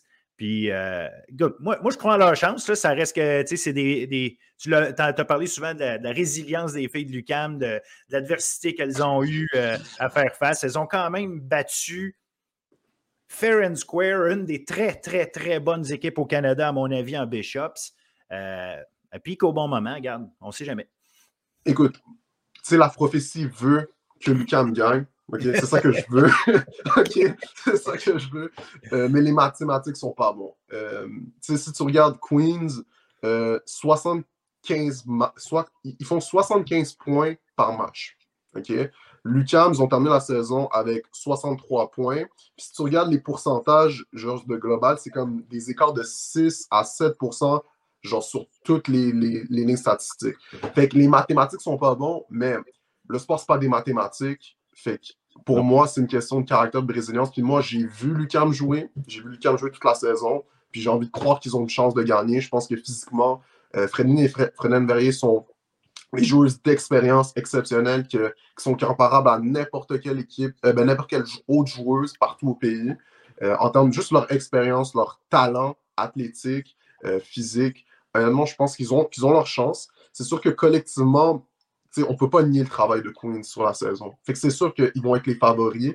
Mais je pense que l'autre affaire aussi, c'est que oui, ils sont classés troisième, puis le, le, classement est fait d'une certaine façon, mais à the end of the day, ils jouent à la même place il n'y a pas nécessairement d'avantage euh, du terrain ou quoi que ce soit. Fait que, c'est. Non, non, c'est Halifax en plus. C'est ça. L'autre équipe est chez elle. 100 fait pour moi, c'est juste une question que le meilleur gagne, puis on va voir qui pourra mieux exécuter. C'est sûr que Queen sont les favoris, mais moi, je donne une très bonne chance à notre équipe des citadins euh, de nous représenter et d'aller chercher euh, une victoire. Bon, ben on, va, on va suivre ça. Ça se passe jeudi. les, jeudi à 11h30. Donc, si vous pouvez aller sur le site de usport.ca, euh, tomber là-dessus, il y a les matchs qui sont, euh, qui sont web diffusés. Donc, euh, allez, allez voir ça. vous allez avoir la chance de, regarder le match. Hein, je répète, jeudi matin, 11h30. En fait, c'est l'heure de l'Atlantique. Fait qu'il va être, c'est une heure, c'est 11h30 là-bas. Ça, ça veut dire qu'il est 10h30 chez nous. Donc, à 10h30 euh, jeudi matin. Parfait. Chez les gars, chez les gars, là, on a fait un bon segment pour les filles. Je pense que euh, les gars, on a aussi euh, des choses intéressantes. Puis là, Lucam a fait ce qu'il devait faire. dans ce, cas, dans ce cas-là, la logique a été respectée. On parle de l'équipe numéro 1 qui a fait son travail et contre Concordia et contre Bishops. Demi-finale contre Concordia oui, il y a Concordia a fait du bon travail pour les garder, euh, les garder euh, honnêtes, si on veut euh, garder Lucam honnête pendant la partie. Mais à la fin, c'était Lucam, Lucam a, fait valoir son talent, si on veut. je suis allé voir les deux matchs des, des Stades en personne. J'étais proche, j'ai vu. Ce qui est intéressant, c'est que les deux matchs, que ce soit en demi-finale puis finale, c'est un peu le même commencement. puis pour moi, ce commencement-là a montré une très belle progression de cette équipe-là de Lucan. C'est que quand tu regardes ces deux premiers matchs, autant Concordia que Bishops, ils ont mené à la fin du premier quart. Mais quand tu regardes le match, pour avoir été présent, les gars étaient tellement calmes. J'ai jamais vu une équipe aussi détendue, genre, de leur manière de juste attaquer, cette, de, appréhender cette situation-là. Sincèrement, il y a vraiment un calme. Puis face à Concordia, euh, tu sais, Concordia jouait extrêmement bien défensivement. Euh, les gars étaient là. Euh, pour de vrai, il y avait vraiment un très bel effort. au début du match, hein, ils allaient chercher tous les rebonds. il y avait un très bel effort, mais en termes de juste la force de frappe de Lucam au deuxième quart, puis à partir de ce moment-là, c'est comme, ils prennent les, coups de l'adversaire, c'est comme un peu un boxeur, au premier round, ils vont prendre des, au premier, deuxième, troisième round, ils prennent des coups, puis à, partir du quatrième, cinquième, ils arrivent avec une, force de frappe, des uppercuts, des jabs, puis ça, c'est leur tir à trois points, c'est les attaques en transition, c'est des passes, puis vraiment créer des opportunités, d'attaquer le panier, puis d'aller chercher des lancers francs. Puis Concordia, honnêtement, ils ont juste pas été capables de, répondre à ça. Puis, ils ont fait de leur mieux. Je pense qu'à partir du quatrième quart, ils ont essayé de se ressaisir, mais le, les dommages étaient faits. Puis à partir de ce moment-là, à partir de la, en fait, milieu du troisième quart jusqu'à la fin du match, Lucam était un peu en cruise control. Pour m'excuser du terme, c'était vraiment juste contrôler le match, laisser les choses aller, euh, s'assurer que tout le monde était. Euh, éviter les blessures, puis vraiment garder ça, euh, faire les bonnes choses pour continuer de jouer puis assurer la victoire, mais sans non plus se mettre dans des situations dangereuses. Puis c'est exactement ça qu'ils ont fait. pour moi, c'est ça que, ce que j'ai vu dans le match de demi-finale. Puis il faut le mentionner euh, individuellement, Kevin Civil, euh, ah oui, c'était ah son show. Hein? 31 points, mais 12 en 19 sur ses tirs, 6 tirs de 3 points sur 10. quand Kevin, bon, je dis quand Kevin Civil, ils sont à peu près six dans cette équipe et quand ils décident de prendre le contrôle, ça marche, là. Mais, euh, mais, mais Civil a été constant toute l'année. Là, euh, il a été le, meneur que cette équipe-là a besoin d'avoir dans les grands moments. Puis tu l'as dit, ben en fait, tu le sentais, toi, le calme. moi, je l'ai regardé en, différé ou euh, en, web diffusion. Donc, je sentais moins ce, ce feeling-là d'attitude, si on veut. Mais toi, tu l'as senti. Mais effectivement, regarde, quand, le jeu s'est mis à tourner autour de Kevin Civil, qui a, eu, il a été capable de, prendre ses marques, là, ça devenait impossible. Un gars comme lui, quand il se met à. Si, ses tirs rentrent à un, pourcentage de réussite aussi élevé, tu fais quoi? Parce que là, tout le monde devient ouvert là, si, euh, et, les options sont infinies pour Lucam. Fait que non, regarde, je pense que euh, Concordia a essayé de bien se battre. Tyrell Williams euh, avait un nombre de minutes limité qu'il pouvait jouer étant donné sa blessure euh, à la cheville. Donc, c'est à un moment donné. ils font ce qu'ils peuvent. Moi, je, pense que c'est une belle équipe, Concordia. ça demeure une équipe intéressante à, surveiller pour l'avenir. Mais Lucam, était supérieur cette année, sans, aucun doute. L'autre demi-finale, c'était Bishops contre Laval. Et Bishops euh, a fait valoir à quel point c'était la meilleure équipe offensive, du moins mathématiquement, statistiquement, a été la meilleure équipe offensive, ceux qui produisaient le plus. Euh, et, 100 points contre, euh, contre le Rouge et Or à un moment donné. visiblement, le, travail collectif, parce que tu as quatre gars qui ont 18 points ou plus. Euh, donc, euh, du, gros travail. Puis tout ça, je le répète, sans Charles Robert, leur euh, théoriquement meilleur joueur. donc, donc, Bishop, c'est du gros, gros travail. Oh non, 100%. Puis je pense que du côté de Bishop, encore une fois, c'est une autre équipe que je me donne du crédit. Au début de la saison, je les ai vus, puis j'étais comme, OK, comme eux, puis Lucam, physiquement, comment ils se démarquent. C'était vraiment spécial. Puis du côté de Bishop, je pense que, première demi de ce match-là, ils jouent un match correct, ça, ça se passe bien. Mais le rougeur reste agressif. tu vois encore la polyvalence offensive que, que, tu as vu durant le début de la saison. Euh, belle acidité avec Sidney Tremblay-Lacombe, mais à partir du troisième quart, euh, notamment au niveau de juste la défense et la protection du cercle, euh, Bishop, ça a juste dominé le match. Puis, encore une fois, ils ont forcé des tirs de plus en plus difficiles. Puis moi, ce qui m'a surpris, c'est vraiment leur acidité aux trois points. Si tu regardes, ils ont marqué 10 3 points, ils ont terminé avec 37,5% Ça, c'est pas un élément que tu as souvent vu euh, du côté de Bishop. ils faisaient des trois points, mais pas avec cette assiduité-là. Fait que pour moi, c'était ce côté-là. T'ajoutes ça, ça, honnêtement, si tu ajoutes à Bishops une acidité aux trois points, c'est une équipe qui est très comparable à Lucas, mais en termes de. Ils sont inarrêtables. Ils dominent l'intérieur. Défensivement, ils, te, ils bloquent le cercle. Fait que c'est difficile de tenir les opportunités. Puis ils défendent bien. Ils lèvent les bras. Fait que, ils ne créent pas de faute. Fait que t'es comme Ah. Fait en plus, tu as des trois points, tu as des bons tirs extérieurs, tu as une bonne assiduité. C'est comme un peu inarrêtable. C'est très difficile de, de, battre une équipe sur cette lancée-là. Puis du côté du rougeur, je pense que Sidney la compte, je pense, en, fin du troisième quart ou début du quatrième quart, quelque chose comme ça, il s'est blessé à la main, si j'ai bien compris. Fait que je pense que tomber dans cette situation-là, ça a comme limité les choses en, fin de match.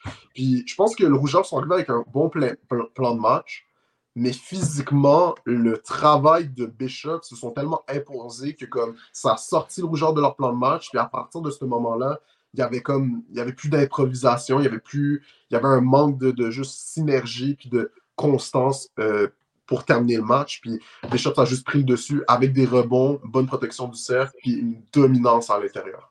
Ah, puis tu l'as dit, la, la, première moitié du match, on a une bataille. Euh, d'ailleurs, euh, le Rouge mène par quatre points après la première demi, mais, mais on n'est pas capable de dire qu'il va gagner ce match-là à ce moment-là parce que la bataille est évidente.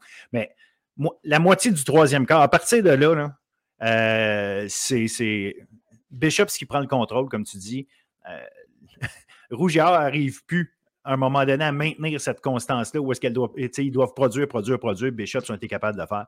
Donc, euh, chapeau à eux, encore une fois. Puis, euh, ce qui a permis de, se rendre en finale, puis d'avoir la finale, euh, une finale que, j'espérais, puis pas parce que je ne je voulais pas que Laval soit là, au contraire, je l'espérais parce que je trouvais que c'était les que Bishop, c'était l'équipe la mieux outillée pour se battre contre, euh, contre euh, Lucam. Tu en as parlé souvent, justement, la, bataille au rebond. Euh, ils sont tellement forts d'intérieur, comment ils défendent bien. Donc, moi, j'avais hâte de voir ce match-là. Mais Lucam, encore une fois, a trouvé le moyen de vraiment s'imposer dans, cette rencontre-là. Je, rappelle que, que, Charles Robert ne jouait pas pour Bishops, mais à l'inverse, tu as Alex Lochard qui a joué euh, à peu près 11 minutes dans, dans, dans tous ces deux matchs-là, euh, demi-finale, finale au complet.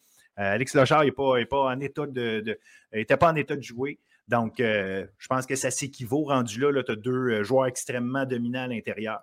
Fait que, disons qu'on peut dire qu'ils se battaient à armes égales. Puis rendu là, ben, c'est ça. Lucam a, fait ce qu'il avait à faire.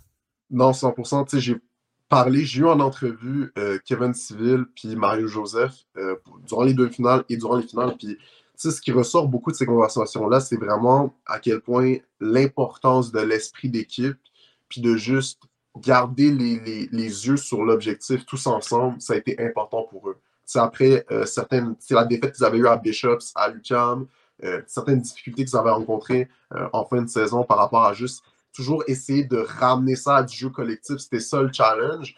Puis au final, tu sais, Kevin Civil m'a dit que, tu sais, puis, tu je l'ai vraiment senti dans son attitude par rapport au leadership. Il y a vraiment une conversation euh, d'équipe qui a eu lieu, puis vraiment de s'assurer que tout le monde était sur la même page, puis de viser le même objectif. Puis ça, ça s'est vu, encore une fois, début de match, premier quart.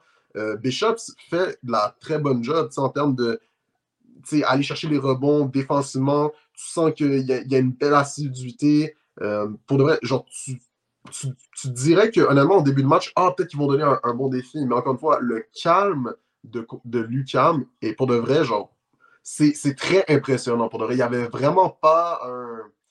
Tu sais, des fois, tu, peux sentir un peu des. tu sais, quand tu vas avoir des matchs, tu vas avoir des gars se crier un peu dessus, ou tu vas avoir des conversations. Tu, tu vas entendre une intensité, mais un, sentiment de panique des fois sur certaines séquences. Mais pour de vrai, aucune panique, vraiment. Euh, puis dès qu'ils ont commencé le deuxième quart, ça, a été vraiment, un des quarts de basketball les plus, le plus impressionnant que j'ai vu en personne. Sincèrement, la manière d'attaquer, les tirs extérieurs, la défense, euh, Bishop, tu ne pouvais rien faire, honnêtement, durant ce quart-là. C'était assez remarquable.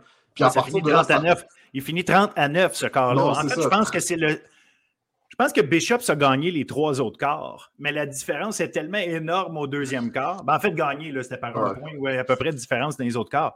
Mais euh, comme tu dis, ce, ce, quart-là est incroyable. Il finit 30 à 9. Et Aydara qui a été magistral dans ce quart-là, d'ailleurs. Ah, Biden, incroyable. Les tirs extérieurs, la, mais pour vrai, Biden, offensivement, il y a tellement 23 points, mais la défense de ce gars-là est. Sais, comment, genre, ses longs bras, sa capacité à juste protéger le cercle. Euh, puis Kevin Tiville, encore une fois, très bon match. Euh, il a vraiment assuré, euh, la, sécurisé la victoire de l'équipe à partir du deuxième, troisième quart, puis pour la fin du match. Honnêtement, ça a été une très belle performance globale de Lucam. Pour de vrai, tu as vraiment senti une, vraiment une dominance, puis une agressivité que, qui était assez remarquable, puis que tu que avais vu sur plusieurs séquences, puis beaucoup de moments durant la saison, tu, tu voyais que quand il, s'allumait, c'était vraiment l'équipe la plus dominante, mais ce deuxième quart-là, c'est vraiment un des quarts de basket. Genre, il fallait que tu sois là pour voir. Comment ils ont joué défensivement, c'était exceptionnel, puis je pense qu'à la fin, euh, les Bishops, encore une fois, tu as dit qu'ils n'avaient pas Charles Robert, mais honnêtement, je, vais très honnête, moi, je sais pas, genre Charles Robert, pour autant qu'il c'est un joueur exceptionnel tout au long de la saison, puis je pense que oui, il aurait fait une différence, mais comment Lucan jouait, puis la, confiance, puis la dominance avec laquelle qu'ils ont exercé, je sais pas si tu aurais un résultat différent non, puis, c'est pour ça que je dis que je, vois, tu sais, je pense que la est égale quand même, là, dans le sens où, à cause que le char n'était pas là. Fait à un moment donné aussi, tu sais, c'est pas parce que tu enlèves un, joueur que tu enlèves tout ce qu'il fait. Il y a quand même quelqu'un qui prend sa place et qui fait le travail. Puis euh, c'est pas vrai que Charles Robert, à lui tout seul, aurait empêché 30 points de 30 points de Lucam au deuxième quart. C'est pas vrai. Non, c'est ça. Fait que, au final, tu sais, félicitations à Lucam pour de vraies très belle saison. Euh, je pense que c'est une équipe qui a beaucoup grandi. C'est une équipe qui c'est beaucoup d'années de travail euh, qui a été mis du côté avec Mario Joseph depuis 2018. Euh, franchement, chapeau à eux. je pense que ça va être un très bel affrontement pour la suite des choses pour les championnats canadiens. Et là, on en parle des championnats canadiens parce que ça, c'est extrêmement intéressant. Même chose que pour les filles. Lucam est classé sixième au tournoi affronte l'équipe numéro 3. Et l'équipe numéro 3, dans ce cas-ci, c'est la dynastie du basketball canadien. Si les gens pensent que le rouge et or au football, c'est une dynastie, et je leur enlève rien, c'est une dynastie, mais il y a une plus grande dynastie encore qui existe dans le sport universitaire canadien, et c'est les Ravens de Carlton au basketball. Ils ont gagné 16 des 19 derniers championnats canadiens. Et là, ils se sont inclinés en finale dans, l'Ontario contre les GGs d'Ottawa. Logiquement, en passant, euh, Ottawa a une superbe saison. Ce n'est pas comme s'il avait volé quoi que ce soit. Mais ça reste que tu affrontes une machine de basketball incroyable. Sauf que je pense que Carlton ne sait pas contre quoi ils s'en vont jouer. je, je, pense qu'on a une, sinon la meilleure équipe du Québec euh, pour représenter le Québec depuis extrêmement longtemps. Euh, on a eu des bonnes équipes, c'est vrai, là, mais l'UCAM, s'ils jouent comme ils ont joué euh, jeudi et samedi, ils vont donner. encore une fois, je ne gagerai pas ma maison parce que c'est Carlton. Mais ils vont donner une ride à Carlton et on verra bien comment, comment les Ravens vont se débrouiller avec ça. Mais je pense qu'il y a un message qui peut être lancé au basketball canadien euh, euh, par les citadins. Oui, 100%. Puis, tu sais, écoute, il y a un article qui est sorti dans le Ottawa Sun. C'est un journal euh, à Ottawa. Puis, dans le fond, ils ont parlé de la défaite que Carlton a subie face aux GGs. Puis, un peu l'historique de la rivalité euh, GG's Carlton, c'est parce que c'est deux programmes qui évoluent dans la même région. Eh il y a vraiment une, très grosse rivalité. Puis, du côté de Carlton, je pense qu'il y a vraiment un désir de se réaffirmer, puis de vraiment, tu sais, de, encore une fois, affirmer leur dominance. C'est une équipe qui a gagné, je pense, dans leur historique 16 championnats nationaux. C'est une équipe qui a toujours été dominante. Puis cette année, euh, encore une fois, euh, ça montre encore une fois le style de basketball qui est différent, puis les, tirs. Si tu regardes les pourcentages, les, écarts de pourcentage entre Lucam puis, puis Carlton, à ma grande surprise, ne sont pas si grands.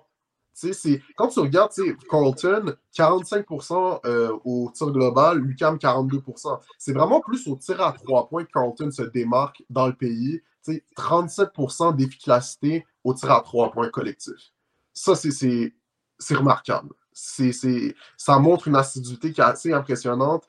43,2 euh, euh, euh, rebonds par match, 17 passes décisives par match. Fait, tu vois une équipe qui joue bien collectivement, mais encore une fois, les écarts ne sont pas si grands.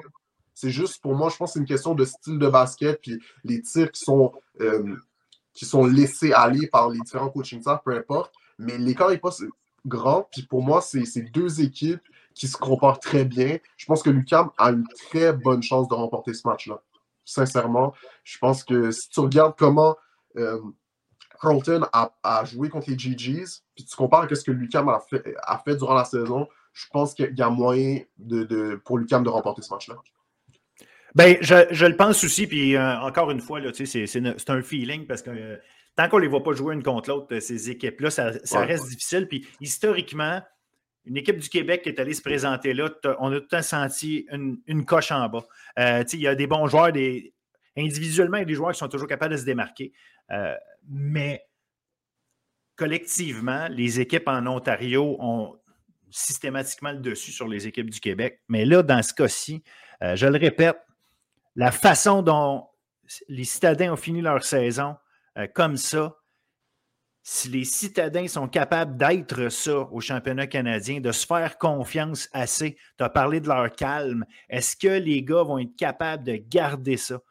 Puis, je pense que quand tu arrives au niveau canadien, il y a peut-être un élément de nous contre le reste du monde. Personne ne nous connaît, personne. Fait qu'on n'a pas le choix de se fier un sur l'autre. On n'a pas, on, peut pas avoir une attente face à ce que l'autre va faire. On peut pas se dire, ah, je vais prendre ça en charge parce que je sais que je suis capable tout seul contre eux. Donc, ça, ça va peut-être faciliter le travail de Mario Joseph. Puis, comme ils ont réussi à le faire dans leur propre conférence, c'est-à-dire de jouer collectivement, faire passer ça d'abord et avant tout, Mario-Joseph va avoir euh, probablement les bons arguments pour dire regardez, là, quand vous le faites, vous êtes dominant, il faut le faire encore. Puis let's shock the basketball world. moi, écoute, s'ils arrivent à faire ça, euh, à les battre, leur défi, c'est ça. Personne ne s'attend à ce qu'on gagne. Mais on s'en va, va probablement justement euh, lancer un message au basket canadien, c'est-à-dire que les, meilleures équipes au basket québécois euh, sont capables de vous battre. Puis il y, a quelque chose à faire. Moi, j'ai confiance que Lucam est capable de, vraiment causer euh, euh, du dommage là-bas dans ce tournoi-là. Au final, la réalité, c'est que c'est faire des tirs dans les gros moments. C'est ça, Pour moi, c'est aussi simple que ça. Il faut faire des tirs dans les gros moments, puis il faut être constant. Puis je pense que la réalité aussi, c'est que le basketball collectif qu'on a vu dans certaines parties de la saison régulière, puis qu'on a vu tout au long des, ben, en tout cas durant ces deux matchs-là de, série éliminatoire, euh, en demi-finale puis en finale, pour jouer contre Carlton, pour jouer contre tout le, reste des équipes du circuit cette année, euh, si tu regardes tous les profils, c'est des très bons talents qu'on a partout au pays. Fait qu'il va falloir jouer du basketball collectif constant pour remporter tous ces matchs-là ça va devoir être une constance qui va devoir être établie, une dominance qui va être établie pour être capable de match-up contre une équipe comme, Carlton qui a. le tir à trois points, veut, veut pas. Lucam, je pense que c'est une équipe qui peut, qui peut aller chercher aux alentours de 35-37% de tir à trois points. Ils ont le talent, ils ont des gars qui peuvent créer leur propre tir aussi. Puis tu vas affronter des gars euh, contre une équipe comme Carlton qui ont aussi beaucoup de gars qui peuvent créer leur propre tir, jouer du 1 contre 1. Fait que de certaine façon, comme tu l'as dit, c'est des situations qui ils, sont, vont être, ils vont être confrontés beaucoup plus souvent que comme dans la RSEQ. Fait que ça va être très euh, dans le RSEQ. Fait que ça, ça va être très intéressant de, de voir les différents match-ups un contre un, de voir comment ils vont jouer collectivement. Puis pour moi, c'est la défense. Est-ce qu'ils peuvent amener cette défense-là qu'on a vue euh, durant les, deux matchs de série éliminatoire face à Carlton? Parce qu'ils ont le talent athlétique pour faire ça. C'est la défense les rebonds, chercher ces choses-là, puis battre, Carlton sur les, petits aspects du basketball comme ça, c'est ça qui va faire toute la différence.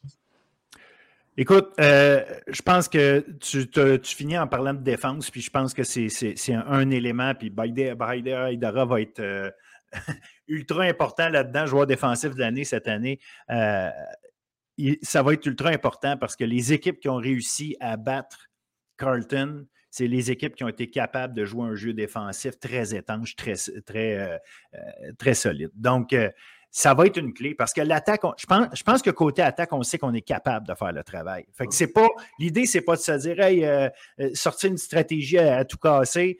Non, on est capable d'exécuter, on a le talent qu'il faut pour exécuter. Est-ce qu'on est capable d'empêcher Carlton de marquer 90-100 points?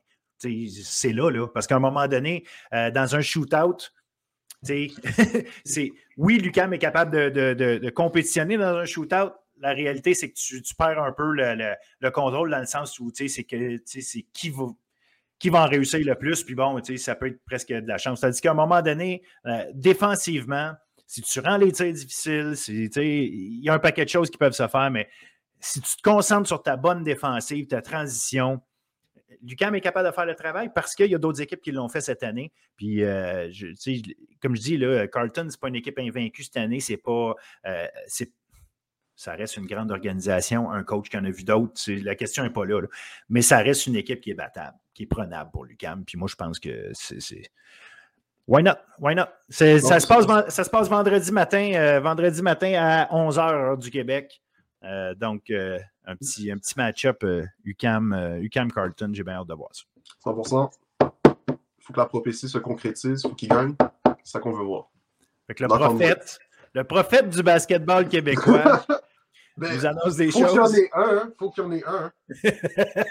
oui, euh, tu sais, l'important, c'est pas d'avoir toujours raison, c'est de faire sortir la faute. Tu as eu raison pour montrer que. Non, c'est ça, exactement. Tu as tout compris. Tu as tout compris. Tu as tout compris. C'est comme ça que ça marche. Faut juste que, ça le blanc dans faut juste que tu dises que tu es le meilleur pour que tu sois le meilleur. C'est comme ça que ben, ça voilà. marche. Bon, ben, excellent. Jason, Jason c'était le meilleur. Fait que le monde est content de t'écouter, le monde est content de t'entendre. Moi, le premier. Donc, euh, écoute, on, suit ça avec euh, grand, grand, grand intérêt parce que euh, c'est nos équipes de chez nous dans le plus haut niveau qu'ils sont capables d'atteindre, c'est-à-dire nos championnats canadiens universitaires. On va, on va regarder ça, comme je dis, avec grand intérêt et surtout, on va, on, va être chauvin puis on va leur souhaiter des victoires, des belles victoires. 100%. Puis encore une fois, merci à toutes les équipes puis les, entraîneurs du circuit. ceux que j'ai pu avoir en entrevue, en fait, tout le monde, en fait, le travail, les équipes de de tout ce qui est gestion matérielle, peu importe, euh, les équipes médicales, peu importe, tout, le monde qui est impliqué dans le RSEQ au niveau du basketball universitaire pour cette saison. Euh, sincèrement, ça a été du très beau travail. Ça a été vraiment nice de suivre toutes les équipes, euh, de voir les partisans aussi, ceux qui viennent au match. Le, les deux matchs que j'étais à l'UCAB, l'énergie, puis aussi juste l'attitude de la foule là-bas est extrêmement c'est très enjaillissant, c'est très plaisant à, être dans ces matchs-là, puis de voir comment la foule est impliquée, les familles qui sont là, qui supportent les joueurs. Euh, pour vrai, il y, a une belle communauté-là à, l'UCAM de, basketball qu'il qui, faut souligner pour le oh, oui, oui, oui. Puis c'est un beau gymnase pour voir du sport aussi. Ah on est bien installé. Fait que, euh, non, tu l'as dit, garde, c'est fantastique. C'est des belles expériences. On vit tout le temps des beaux moments quand on s'en va voir ces, ces matchs-là. Puis effectivement, euh, euh, Lucam, mais partout ailleurs, il y a, il y a, il y a des belles choses. Puis je veux finir notre, notre segment en parlant rapidement d'un autre beau moment qu'on a eu. C'est en fin de semaine passée, les championnats provinciaux de basketball collégiaux D1. Euh, ça se passait à Édouard Montpetit, un autre beau, euh, un autre beau, euh, beau gymnase où aller voir des matchs. C'était extraordinaire. Je vous invite à aller lire l'article que j'ai écrit qui est paru sur Bulletin Sportif où est-ce que je raconte à peu près tout parce que je ne veux pas refaire un, un, 45 minutes. Je pourrais en faire en masse parler de ça. Mais les géants de Saint-Jean chez les femmes, les Blues de Dawson chez les gars, qui sont champions provinciaux. Donc, du gros basket, ça a été formidable de voir ça sur place parce que tu le dis souvent, mais l'émotion, c'est là qu'on la sent, c'est quand on est sur place. Il y en avait en masse. Donc, euh, oui, un, beau trip. Fait qu'allez lire ça, puis surtout, euh, allez regarder ce qui se passe un peu partout euh, encore, parce qu'on a les championnats canadiens de basket collégial aussi qui s'en viennent. Mais d'abord et avant tout. En fin de semaine, pas en fin de semaine, mais jeudi et vendredi. On, va, espérer que ça continue en fin de semaine. Mais jeudi et vendredi, les matchs de l'UCAM chez les filles, chez les gars au championnat canadien. Un gros merci, Jason. Ça fait plaisir. On reparle la semaine prochaine, puis peut-être avec des, festivités de médailles d'or et on ne sait jamais. Ah non, 100%. Ah, moi, si Lucam gagne, ah, moi, je vais venir au prochain podcast. Je vais acheter un hoodie, un hoodie de Lucam. Je vais arriver sur le podcast. Je vais tellement être content. Je vais tellement être tu vas-tu, tu vas-tu faire partie de la parade sur la rue Sanguinet euh, où est-ce qu'il y a le centre sportif? Ah, 100%. Si une parade, c'est quelque chose, je viens. Je viens 100%. 100%. Excellent. C'est bon. Salut Jason. Profite bien de tes matchs. Salut. Prenez soin de vous.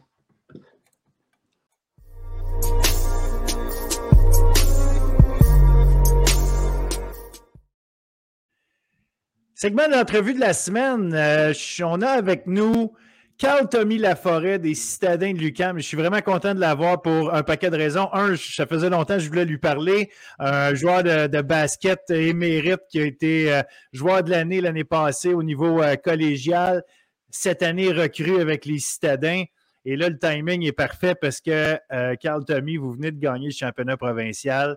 Ben, D'abord, salut, puis merci ah. d'accepter de, faire l'entrevue avec nous. Merci, Phil. Écoute, euh, ben, regarde, c'est sûr qu'on va en parler en masse. Mhm. Je voulais parler avec toi euh, que les gens, les gens du basket au Québec te connaissent, il n'y a pas de problème, mais les gens qui suivent peut-être un peu moins le basket, toi, tu as joué pour euh, les Nomades de Montmorency au, euh, au collégial. Euh, tu as été joueur par excellence là-bas. Avant de commencer, avant de jouer pour les Nomades, tu jouais où? Ben, ma première année au Cégep, j'ai commencé à Dawson. OK. Et j'ai ensuite transféré à Montmorency. puis ça a vraiment changé comment je joue au basket et c'est là que j'ai plus été reconnu.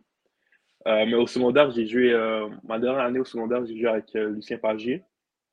Euh, ben, on, a, on a tout gagné. C'était euh, une belle année. Puis je suis vraiment fier de ça. là. Euh, c'est ça. Puis tu as toujours joué au basket ou tu as fait d'autres sports aussi quand tu étais au secondaire? Oh, au secondaire, j'ai toujours joué au basket, mais avant le basket, je jouais au football. OK. C'était mon premier sport. J'ai vraiment adoré le football, mais j'ai grandissais un petit peu trop vite. Puis là, j'ai dit, bon, il faudrait que je fasse le switch de sport. Puis je suis allé au basket, puis j'ai trouvé mon amour là-bas. Puis visiblement, tu avais du talent, il n'y a pas de problème de ce côté-là. tu es allé, es, allé à Dawson au début euh, de, ton collégial. C'est eux qui t'avaient recruté, puis tu voulais aller là? Ah ouais, euh, je voulais aller à Dawson au début parce que euh, c'était une équipe explosive, puis j'avais de l'énergie, puis j'aimais ça. Puis aussi, un de mes camarades à Paris est allé à là-bas. De mes camarades, Billy Dawson, puis Jordan Fanway. Puis j'adorais jouer avec eux, puis c'était une belle année à Dawson, c'est ce que ça, le truc n'a pas marché, donc on a tous choisi notre propre chemin. C'est pour ça que je suis allé à Montmorency après. Fait que tu es allé à Montmorency, puis eux autres, ils devaient être euh, très contents de t'avoir avec eux, évidemment. Ouais. As-tu été obligé d'avoir de, des matchs de, suspension euh, parce que tu, faisais un transfert à ce moment-là? Ouais, j'ai pas, pas joué ma première session avec Montmorency, mais j'ai joué ma deuxième. C'était vers 2019-2020, à peu près, ouais. Mais j'ai joué ma deuxième session, puis ça a bien été quand même. Ça a bien été quand équipe, ouais. On a gagné troisième place, on a perdu contre Brébeuf en demi-finale. Brébeuf, une autre grosse équipe, euh, évidemment, qui est là à chaque année, toujours solide, puis qui ont fini troisième euh, d'ailleurs cette année encore. Et là, euh, tu as eu ta dernière saison à as eu ta, dernière saison à Montmorency, comme je disais tantôt, euh, joueur par excellence. Euh, écoute, c'était.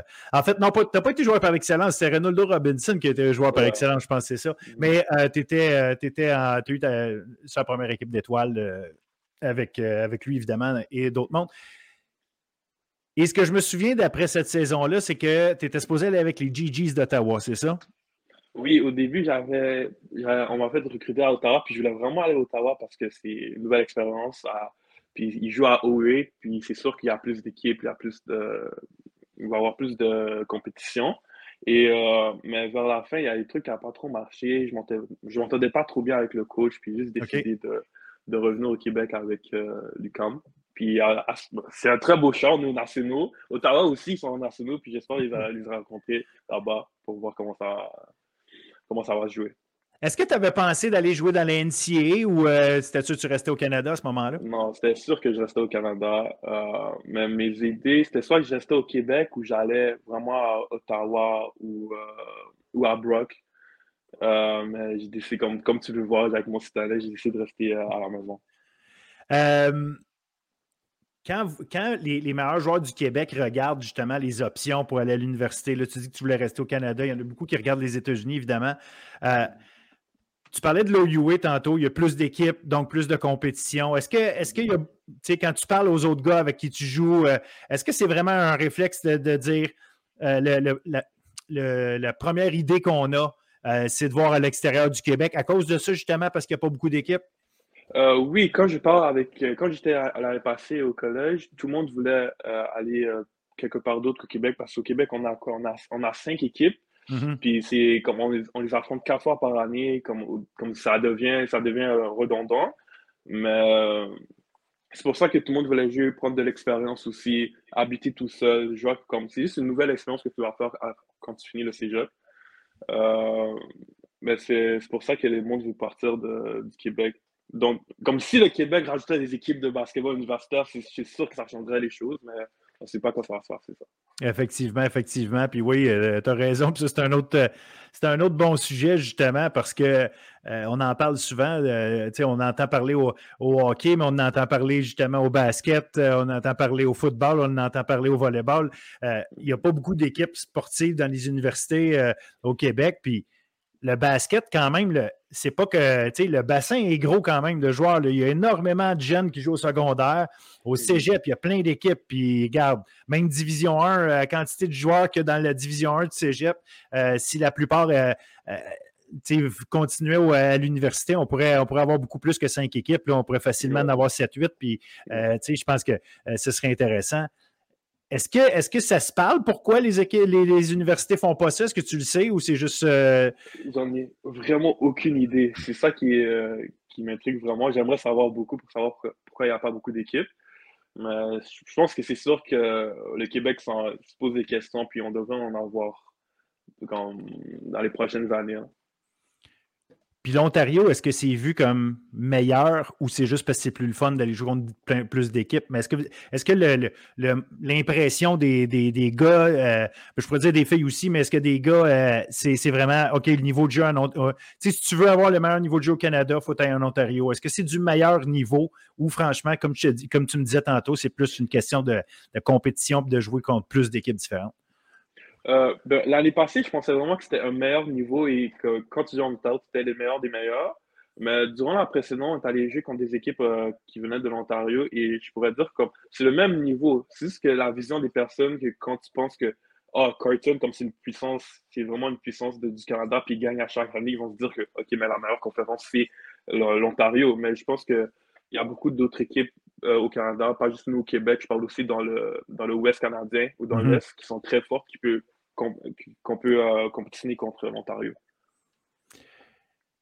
Et là, cette année, bon, euh, tu as ta saison, tu as joué à peu près la moitié de l'année, c'est ça? Tu as eu, euh, eu une blessure. Ouais. mais comment tu as trouvé le niveau de jeu, justement, quand tu es arrivé? Est-ce que, étant donné que tu étais dans l'élite collégiale D1, quand tu es arrivé universitaire, est-ce que tu as senti un step? Tu as senti vraiment une, une différence où tu tu t'es adapté rapidement là, au, euh, style de jeu puis au, euh, euh, au niveau? je, trouve que je me suis adapté pas rapidement, mais c'est juste que la grosse différence, c'est qu'ils ils sont plus musclés, ils sont plus grands, donc ça va être beaucoup plus physique euh, universitaire que collégial. Je pense que même, on peut voir dans mes statistiques que j'ai pris beaucoup moins de rebonds cette année parce que maintenant, je suis obligé de toucher un joueur avant de prendre un rebond que à passé que vu que j'étais plus grand et plus fort que tout le monde, j'allais juste prendre moi-même le rebond. Donc, je pense que la plus grosse différence, c'est euh, la force et la vitesse qu'il y a dans l'universitaire. Au niveau de, l'entraînement, de la préparation, est-ce que tu sens que euh, le coaching, ce n'est pas, pas, une question de qualité de coach, c'est une question de, façon dont les choses sont organisées euh, au niveau universitaire. Est-ce que c'est est-ce que c'est plus, euh, plus avancé? Est-ce que tu sentais une différence ou c'est juste, bon, il y a plus de bons joueurs là, parce qu'à un moment donné, la pyramide fait ça. Puis c'est quoi, à ce niveau-là, est-ce qu'il y a vraiment une différence?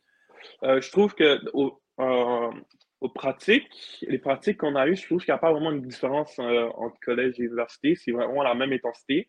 Mais la plus grosse différence, c'est qu'on a beaucoup plus de salles de musculation et on a beaucoup plus de vidéos qu'on doit regarder pour euh, les autres équipes. C'est vraiment les deux grosses différences que j'ai vraiment vues quand je suis rentré à l'école, quand j'ai rentré à l'école.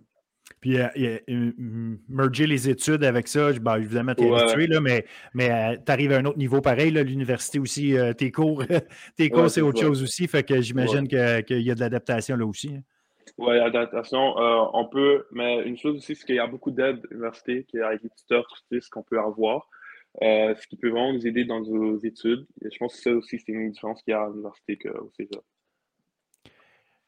Parlons de la saison, parlons de basket. Euh, là, euh, bon, euh, on parlait justement d'adaptation et tout. Effectivement, si on regarde les statistiques, on a vu jouer.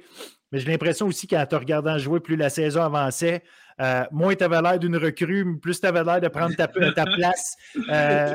Ben, ben, parce que c'est normal partout. Hein, je pense qu'il y a tout le temps un petit côté où, au début, prendre ses, repères et être le leader, quand tu as été le, grand leader de ton équipe, tu arrives à une nouvelle place où est-ce qu'il y a déjà des leaders installés. Tu sais, Alex Lochard, c'est pas, tu sais, ça reste un, gars qui a beaucoup d'expérience, qui est bien établi. tu as d'autres gars, tu sais, des Kevin Civil, tu sais, puis qui lui arrivait en plus d'ailleurs, mais ça reste des gars qui ont beaucoup d'expérience.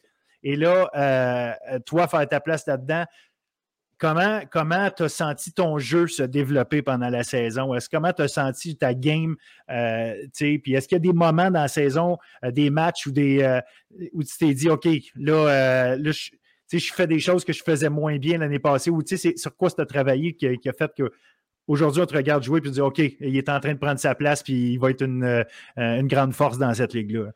Euh, mais c'est sûr, quand je suis rentré, je regardais beaucoup avec Alex parce qu'Alex ici vient de Montmorency et c'est un big mhm. man comme moi. où je regardais comment il faisait. Et Alex, pour de vrai, qu'est-ce qui est j'aime avec Alex, c'est son mental. Il est toujours à 100%. Donc j'essaie de prendre, prendre ça de lui. Et j'ai vu qu'il comme. J'ai vu que qu'est-ce qu'il fallait que je change de collégial à l'université, c'est de plus shooter la balle et plus de prendre. Euh, plus d'avoir un, un IQ de basket. Donc j'essaie de m'habituer à ça et c'est. Je pense que c'est durant la saison contre, euh, contre Concordia, ma, ma, notre deuxième game avant, notre dernière game de la session d'automne contre Concordia, que j'ai pu voir ma différence, que je peux voir que comme, OK, je peux faire un changement dans cette équipe-là, que je peux euh, d'être avec, euh, pas le même niveau qu'Alex, mais d'avoir la même impact que les, les vétérans de l'équipe. Et ça va vraiment donner beaucoup de confiance. Est-ce qu'il y, a une équipe que tu aimais affronter plus que les autres cette année ou une équipe que tu détestais plus affronter que les autres? C'est quoi les, forces et les faiblesses de chacune des équipes? Parce que tu toutes sortes de styles. Tu Bishops avec les deux grands euh, euh, gagnons puis Robert. Tu avais une équipe comme euh, Laval qui, oui, a des grands joueurs aussi, là, Savard, Saïdou Sal, puis, mais, mais aussi qui, qui travaille beaucoup avec ses gardes qui sont euh, euh, Joseph puis Sidney Tremblay-Lacombe. Tu sais, tu as toutes sortes d'équipes. Concordia qui est plus euh, systématique, tout le monde est capable de tout faire. quelles équipes t'aimais le plus affronter, puis à l'inverse, lesquelles étaient plus difficiles? L'équipe que j'aimais vraiment affronter, c'est Concordia parce que parce que j'avais pas vraiment de big vu que tout le monde jouait, un, jouait plus un, une statistique de small ball. Mhm. Donc, ils partaient plus la balle. Ils avaient comme leur plus grand joueur cette année était 6 pieds 5. Donc, c'est vraiment un avantage pour nous. Donc, c'est pour ça que je jouais beaucoup dans, dans l'intérieur de, de la 3 points. Euh, je pense que c'est là que j'ai fait le plus de points aussi Concordia. c'est pour ça. Mais ils sont très bons, ils sont très intenses. Je pense que Tyrell, c'est un excellent joueur que j'adore jouer contre lui. J'ai affronté Collegial aussi. Et, ah, tu étais à John Abbott, oui. Ouais, il était à John Abbott. C'est un excellent match-up pour moi. Euh, mais l'équipe qui était vraiment dure, je trouve que c'était Bishop. Bishop avec euh, Gagnon et euh, Robert, c'est des big men à 100%. 100% big men. Ils shootent la balle, ils savent jouer à l'intérieur, ils sont difficiles à arrêter. Puis, qu'est-ce que j'aime avec Bishop, c'est qu'il donne beaucoup la balle à l'intérieur. Donc, c'est sûr que tu dois au moins au moins à chaque jeu, tu dois, dois le guard one and one. Et ça m'a beaucoup aidé à mon amélioration. Vous avez joué contre euh, justement contre, euh, euh, contre Bishop en finale. Puis, bien évidemment, avant, avant le match, vous avez joué contre, contre Concordia en demi-finale. ça s'est assez bien passé, évidemment.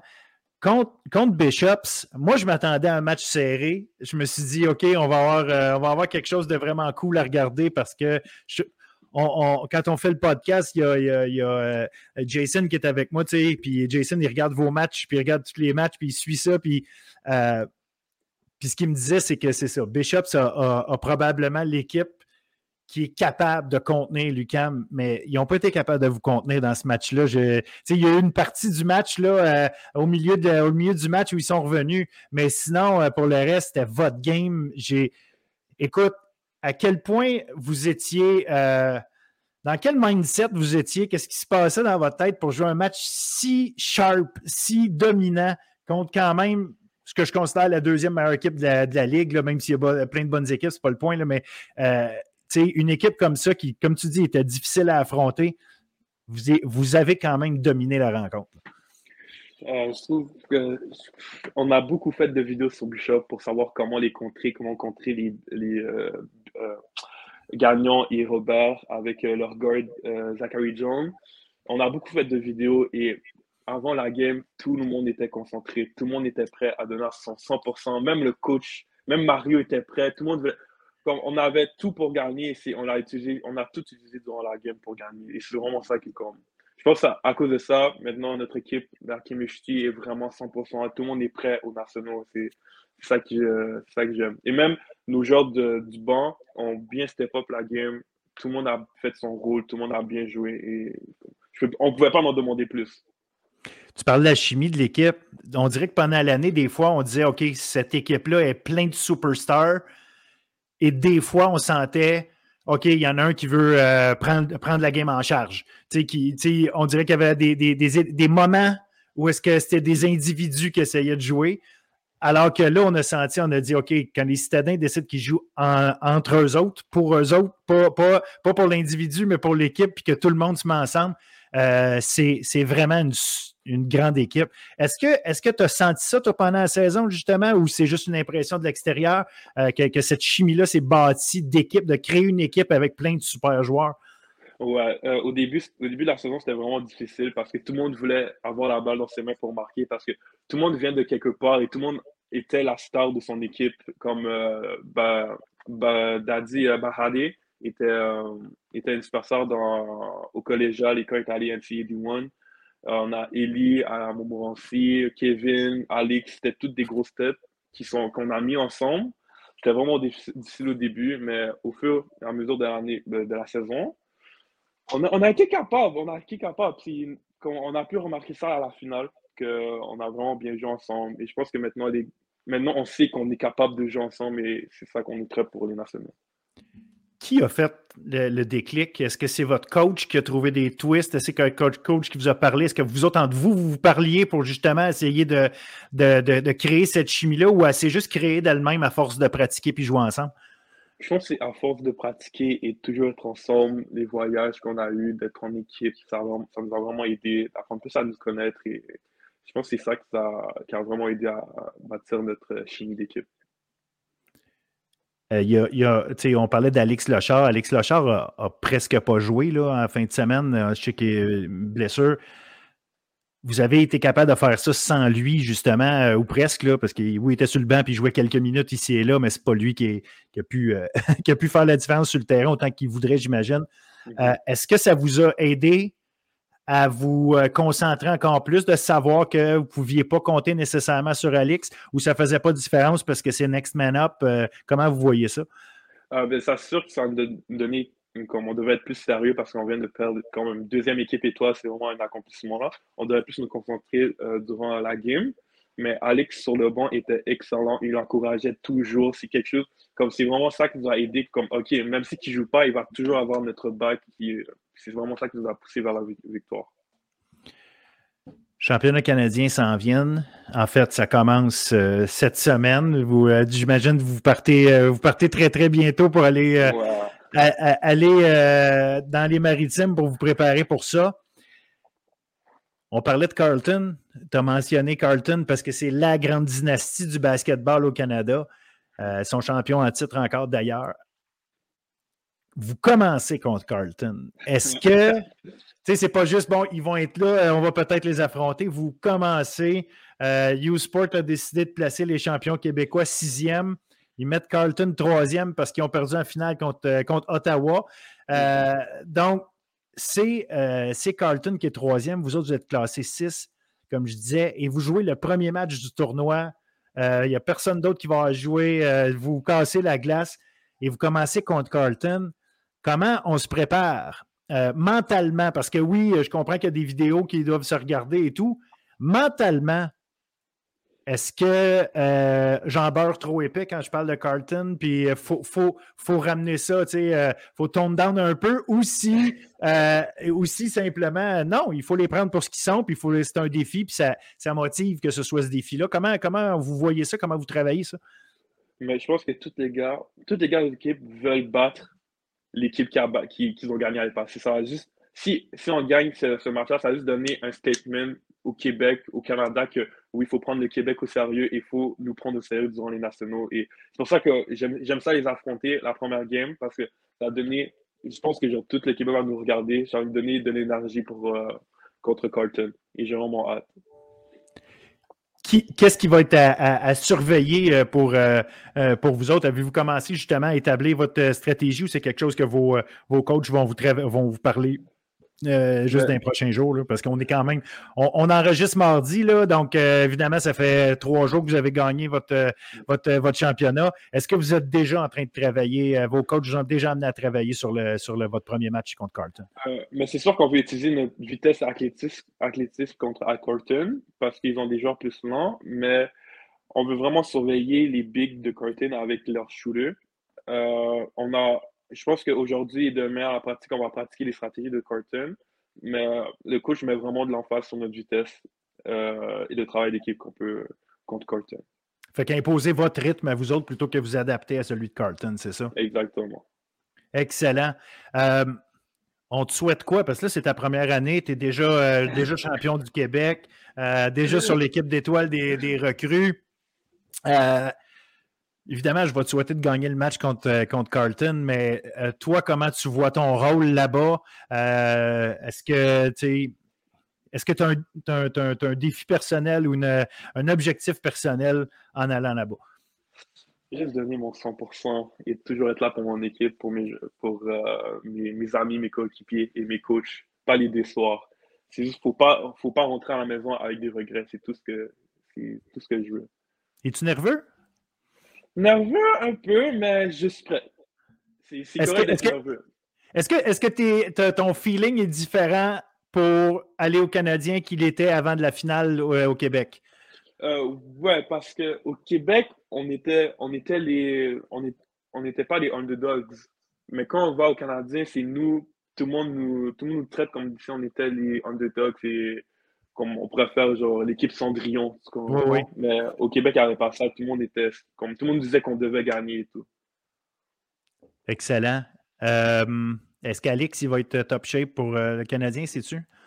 Euh, on l'espère, on l'espère. Il a commencé à pratiquer avec nous, tout ça. Je pense que je pense qu'il va être prêt pour la game de vendredi. Excellent.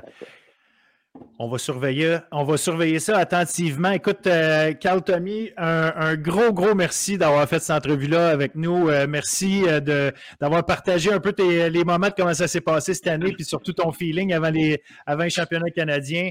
Euh, d'habitude, on ne peut pas prendre pour personne, mais là, on est au Québec, fait qu'on on, va cheerer pour Citadin big time. Donc, euh, on va être chauvin là-dessus, on va vous souhaiter. Je pense que vous avez euh, plus que des chances de gagner. Je pense que mon feeling à moi, c'est que le reste du Canada ne connaît pas bien le, basket au Québec parce qu'il ne sait pas ce que les citadins s'en viennent leur, leur, leur offrir. Donc, ils ont beau voir des vidéos, je pense qu'ils vous êtes capable de faire des grandes choses si vous jouez comme vous, jouez, vous avez joué contre, euh, contre Bishop, j'en suis persuadé. Fait qu'on va regarder ça en espérant vous voir gagner. Non, merci beaucoup. Merci beaucoup, Phil. Ben, merci à toi. Puis, garde, comme je te dis, on, on se redonnera des nouvelles euh, à votre retour en espérant que tu arrives avec une belle médaille dans le cou. Hein. ah, parfait. yes. Merci. Bon voyage, bon championnat. Merci. Voilà, ça met fin à une autre édition de Bulletin sportif, le podcast. Je vous remercie d'avoir été là. Je vous remercie évidemment d'être toujours fidèle et de partager en grand nombre ce qu'on fait. C'est l'idéal pour nous. C'est ce qui est le plus important que euh, vous fassiez, vous fassiez euh, rayonner de votre côté aussi le sport étudiant. C'est ultra important pour tout le monde. Donc, je termine avec mes euh, suggestions pour la fin de semaine début des séries en hockey collégial. On en a parlé avec Denzel. Donc, euh, au niveau féminin, on va avoir Saint-Laurent contre John Abbott, Dawson contre André Laurando et Édouard Montpetit contre Limoilou en première ronde. Chez les gars, Saint-Hyacinthe contre La Flèche, Sainte-Foy contre Lionel Groux, Outaouais contre Sorel Tracy et Champlain-Saint-Lawrence contre André Laurando qui amorce leur série 2 de 3. Volleyball collégial, le championnat canadien, ça commence mercredi. Édouard Montpetit chez les femmes, Sherbrooke chez les hommes. Leur match de première ronde, ça se passe mercredi. Basket universitaire, ça commence jeudi pour les femmes, Lucam qui affronte Queens et vendredi chez les hommes, Lucam qui affronte Carlton. Et enfin, au niveau de l'athlétisme universitaire, le championnat canadien du 9 au 11 mars. Tout ça, c'est possible de trouver ça en web diffusion, donc il n'y a aucune raison de rater ça. Et euh, je vous invite vraiment à aller faire un tour bisouner, allez regarder ça. On a des athlètes québécois, euh, bien évidemment, dans, tous les sports, mais en athlétisme. c'est un, sport où on en parle un peu moins, mais moins souvent la, la lumière là-dessus. Mais il y a un nom dont je vous ai parlé des dizaines de fois, Jessie Lacourse, qui, pour elle, c'est le champ du cygne avec le Rouge et Or. Donc, elle termine sa carrière universitaire avec le championnat canadien. Elle va participer à trois épreuves. Elle a des chances de médaille dans chacune des trois. On va lui souhaiter de finir en grande, grande force sa carrière universitaire une euh, athlète que j'ai adoré suivre dans les dernières années et que je vais continuer de suivre euh, dans son parcours, évidemment, vers les Jeux olympiques qu'on lui souhaite éventuellement. Donc, euh, juste, ne serait-ce que juste pour Jessie, allez, regarder ça, les, les différentes compétitions.